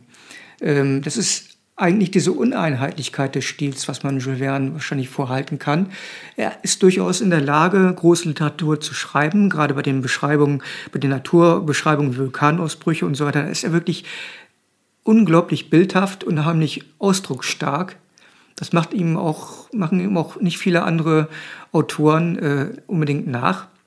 Und dann gibt es wieder Dialoge, die sowas von, von Oberfläche hinplätschern, dass man denkt, wie, wie kann es nur sein, dass ein und derselbe Autor eben diese unterschiedlichen Sachen geschrieben hat innerhalb desselben äh, Werkes. Mhm. Du hast ja vor erst wenig, relativ wenigen Jahren angefangen, auch nochmal Wern zu übersetzen. Mhm. Und ich sag mal so, also quasi olle Kamellen, also das, was jeder schon kennt. Ich habe von der Erde zum Mond äh, übersetzt, 20.000 Meilen und den Meeren und die Reise zum Mittelpunkt der Erde. Diese drei Titel. Und dazu kommen dann eben Reise um den Mond und in 80 Tagen um die Welt. Das haben andere Übersetzerinnen gemacht. Die Titel waren aber allerdings Vorgabe der, des Verlages und war nicht mein eigener Wunsch, sondern der Verlag wollte eben diese fünf Titel, die berühmtesten, rausbringen. Und äh, ich habe das genutzt, um die Text so textgetreu wie möglich wiederzugeben. Äh, den Jules Verne Stopp, kurze Zwischenfrage, ja, bevor ich sie okay. vergesse. Also man ist an dich herangetreten. Du ja. wärst jetzt nicht auf die Idee gekommen. Nein, es war auch mit der Biografie der Fall, äh, dass der Lektor mich dann gefragt hat. Zweite Biografie von dir. Zweite Biografie. Und ja, in drei Jahren ist ja äh, Jubiläumsjahr. Wären Sie nicht interessiert, äh, dann auch eine Biografie zu schreiben? Und da musste ich dann erstmal überlegen und habe dann am Ende Ja gesagt, weil es mir halt ermöglicht hat, die zwischenzeitlich erfolgten Resultate meiner Forschung dann eben nochmal neu zu verpacken. Mhm. Und äh, bei dieser äh, Romanreihe sollte ich ursprünglich nur Nachworte schreiben und bin dann dabei gelandet, noch drei Romane zu übersetzen. naja, ähm, aber äh, wie kam jetzt der, ich finde es spannend, wie kam der Verlag darauf? Es gibt, glaube ich, unzählige Editionen von Jules Verne. Und das kostet sie ja auch ein bisschen Geld. Die mussten dich ja auch bezahlen. Mhm. Ich weiß, dass natürlich äh, Übersetzer leider sehr, sehr wenig ja, das kriegen. Kann man vergessen. Äh, das hat mal Harry Rowold erzählt. Da bin ich ja fast vom Stuhl gefallen. Da mhm. habe ich gedacht, Leute, sucht euch einen anderen Job. Aber ähm, ja, zumal dieser Job für mich einer der schwersten ist, die ich mir überhaupt vorstellen kann. Ähm, also wa warum hat der Verlag überhaupt ein Interesse gehabt, da zu investieren? Und neue Übersetzungen von diesen alten Kamellen rauszubringen. Tja, Artemis und Winkler ist halt ein reputierter Verlag mit reputierten Reihen. Äh, und Jules Verne ist einfach von diesen Reihen bisher außer Acht gelassen gewesen. Das heißt, es gibt sehr viele, äh, die meisten äh, Übersetzungen sind Kürzungen alter äh, Übersetzungen, die äh, nicht mehr rechtlich gebunden sind, die rechtlich frei gewesen sind. Mhm. Und die wurden immer wieder neu gekürzt, überarbeitet und so weiter, sodass am Ende vom, äh, vom Original nur die blanke Handlung, Handlungsführung übrig geblieben ist. Und da bot sich nun mal die Gelegenheit, äh, die Romane vollständig zu übersetzen gerade bei den wissenschaftlichen Beschreibungen und so weiter, wurde sehr viel weggelassen. Und das sind dann auch die Sachen, die mir am meisten zu schaffen gemacht haben, dann ganz ja, direkt. Das, ja, ja. Also am, wo ich schlaflose Nächte hatte, das waren die ganzen Fisch- und Meereswesen-Aufzählungen in 20.000 Meilen unter Meeren, wo es teilweise seitenlange Auflistungen von irgendwelchen Lebewesen gibt, die man identifizieren muss. Verne hat teilweise die äh, Namen auch noch falsch geschrieben. Oh sind nie korrigiert worden, äh, sodass ich dann aufgrund der Quellen, von denen ich wusste, dass er sie, sich ihrer bedient hat, da erstmal nachgucken musste, äh, welche Sachen und welche Namen er da rausgeschrieben hat, um dann eine adäquate Übersetzung fürs Deutsche zu finden. Und das war teilweise doch ganz schön aufreibend. Wow. Hat auch nicht nur Spaß gemacht. Das glaube ich. Aber ähm, Wärst du von selbst darauf gekommen, jetzt von selbst vielleicht das Bedürfnis gehabt, hypothetischerweise, ähm, Biografie schreiben ist das eine, aber zu übersetzen, ähm, ich halte Literatur in großen Teilen für absolut unübersetzbar. Ich glaube, mhm. ich das muss man immer in seinem Schicksal mit integrieren als Übersetzer, dass man immer Komprom große Kompromisse macht. Ja, zumal das Lektorat dann ja auch noch ganz eigene Vorstellungen Ach so, die hat, wollen auch noch mitreden. Oh ja, das war, das war keine einfache Sache und ich bin auch bei einigen Lösungen äh, nicht sehr zufrieden, obwohl im Nachhinein muss ich einfach sagen, diese Übersetzung, äh, unabhängig davon, dass ich nun einige gemacht habe, die dem Original am, am weitesten entsprechenden geworden sind. Obwohl, da habe ich eine spannende technische Frage. Mhm. Ich habe nämlich mal von einer ganz wichtigen großen Literaturübersetzerin deren Name mir jetzt nicht einfällt, mal äh, folgenden Satz gehört. Sie hat gesagt, eigentlich müsste man jedes Werk der Literatur ungefähr alle 30 bis 50 Jahre neu übersetzen, weil man es ja immer sozusagen in eine neue Sprache hieven muss. Die Sprache ändert sich ja. Mhm. Jetzt ist also sozusagen die schwierige Frage, belasse ich es in der, in der Zeit, in der es geschrieben wurde? Das ist ja das Problem. Ich mhm. kann die Sprache eines, eines Schiller schon nicht mehr richtig verstehen oder wenn ich dann noch weiter zurückgehe, äh, Shakespeare, wo teilweise die englische Grammatik oder Wortbildung auch noch anders war. Ja. Äh, da hört es ja dann ganz auf. Das sieht auch jeder ein. Aber mhm. wie, wo, für was hast du dich entschieden?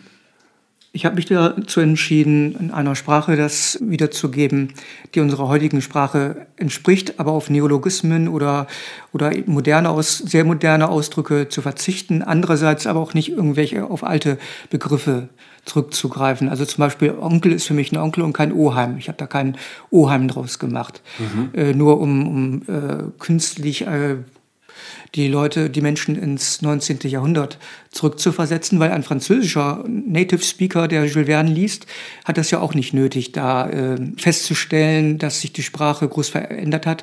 Denn im Französischen hat sich die Sprache, also von Jules Verne Zeiten zu heute, relativ wenig, zumindest in der, in der geschriebenen Sprache verändert. Aha. Äh, weniger als bei uns, wenn man heutzutage Autoren aus dem 19. Jahrhundert äh, liest, dann, dann fällt man ja um, was die, wie, wie geschwurbelt sie die sich teilweise ausdrücken. Mhm, mh. Und äh, wo, wo das heutzutage fast niemand mehr versteht. Also die, die Sprache französischer Autoren ist an der heutigen Schriftsprache wesentlich näher dran, habe ich jedenfalls subjektiv festgestellt.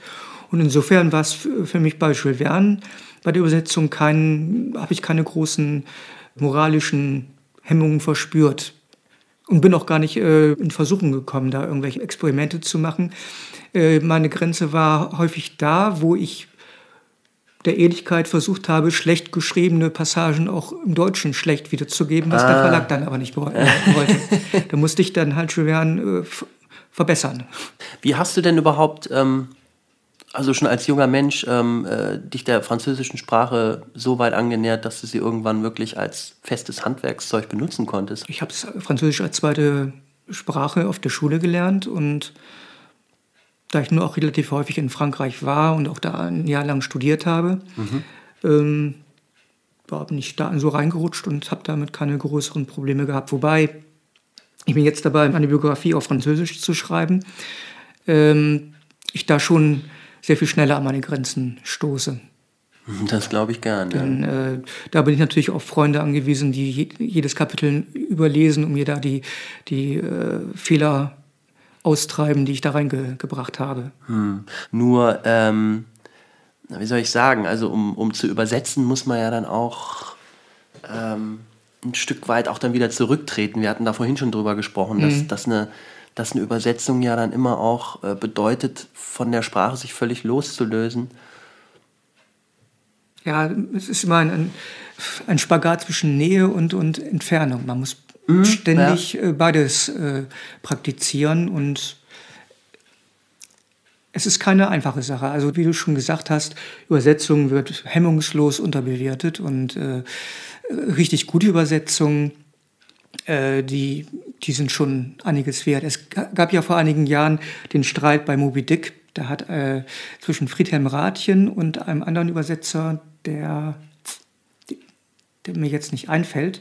Da hat der Friedhelm Rathjen diesen Roman, der auch sehr verschwurbelt geschrieben worden ist von Hermann Melville, diesen Roman auch sehr verschwurbelt wiedergegeben, mit dem Erfolg, dass sein Verlag, ich glaube, das war nicht Winkler, sondern ist jetzt auch egal, den, diesen, äh, die Übersetzung abgelehnt hat und einen anderen Übersetzer beauftragt hat, der das alles ein bisschen glättet.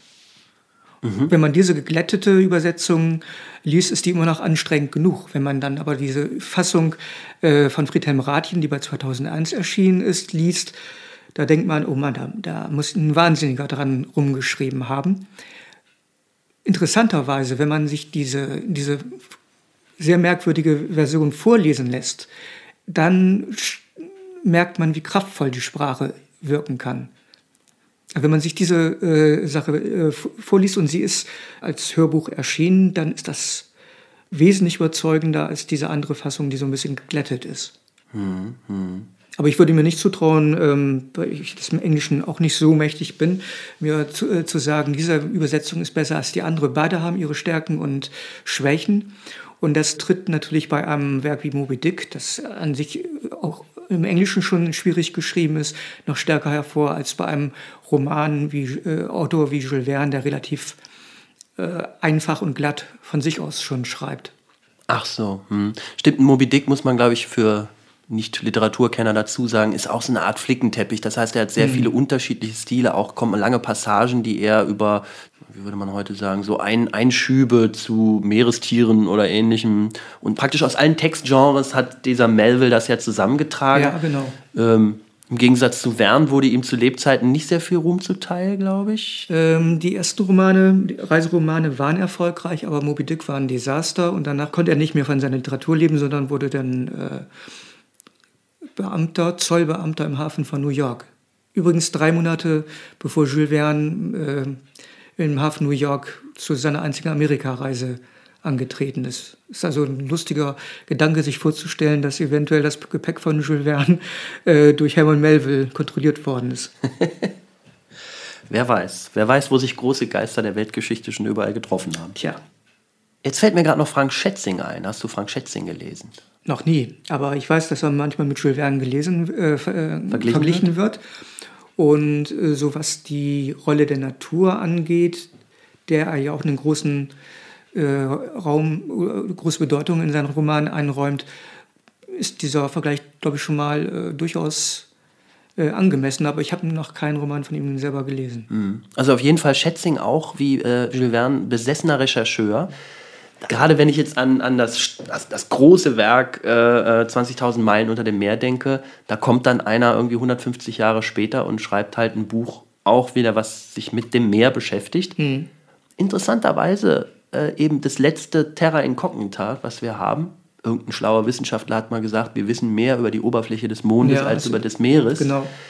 Das ist natürlich, ja, da sieht man mal wieder, scheinbar gibt es immer noch immer noch ein Interesse, so alle, alle dunklen, äh, beziehungsweise weißen Flecken auf der Landkarte zu beschnuppern. So, mhm. Ich glaube, das ist unsere menschliche Neugier und da schafft es dann auch ein Autor eben noch 150 Jahre nach Berns großen Werken, da die Leute mit zu fesseln. Auf jeden Fall. Dieser Raum ist ja auch, wie gesagt, noch kaum erforscht und äh, wenn man dann auch noch gut schreiben kann, und, und gute Ideen hat, dann gibt es überhaupt keinen Grund, warum diese Thematik nicht äh, auch in unserer Zeit neu aufbereitet werden kann. Und äh, ja, genau wie Übersetzungen vielleicht alle 50 Jahre neu gemacht werden müssen, denke ich mal, ist jedes Thema nicht, ein, nicht dadurch ausgelutscht, dass es einen Autor mal besonders interessant dargestellt hat, sondern diese Themen stellen sich immer wieder. Die menschliche Psyche eh. Die Psyche, ja. Aber die hat Wern eigentlich gar nicht so. Interessiert, überhaupt nicht. Vielleicht, weil auch seine Zeitgenossen da gerade so dicht dran waren. Aber du hast, glaube ich, auch geschrieben, dass er sich durchaus auch für all diese Werke interessiert hat. Die sind ihm jetzt nicht einfach, er hat sie jetzt nicht ignoriert. Nee, er hat sie nicht ignoriert. Maupassant zum Beispiel war einer seiner Lieblingsautoren, aber er hat nie versucht, in dem Stil oder äh, die Thematik aufzugreifen und sich anzueignen. Mhm. Wo wir aber gerade davon sprechen, meinst du, dass das Meer war schon auch seine größte Faszination? Oder? Das Meer, ja. auf jeden Fall.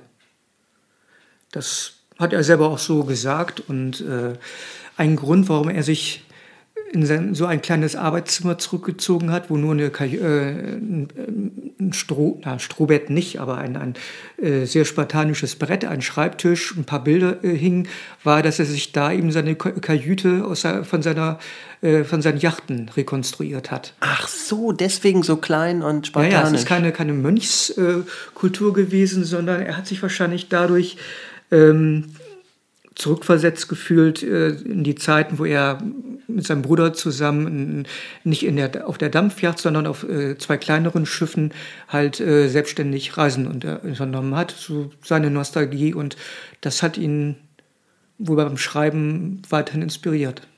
Also Wern eigentlich einer, der in seiner Fantasie überall hingereist ist, wo er hin wollte. Während wir halt heute in ein paar Stunden in die Karibik oder nach Afrika fliegen können ja. und, und, uns das alles vor Ort angucken. Mhm, und dann ins Hotel zurückkehren, wo wir den gleichen vielleicht mit etwas mehr äh, Luxus genau das essen können, was wir auch zu Hause essen können. Ja, ich spreche da aus eigener Erfahrung. ähm, ja, aber der, ähm, da kommst du irgendwann in einem Nebensatz drauf, dass Wern vielleicht auch sowas wie ein Vorreiter des Massentourismus gewesen sei.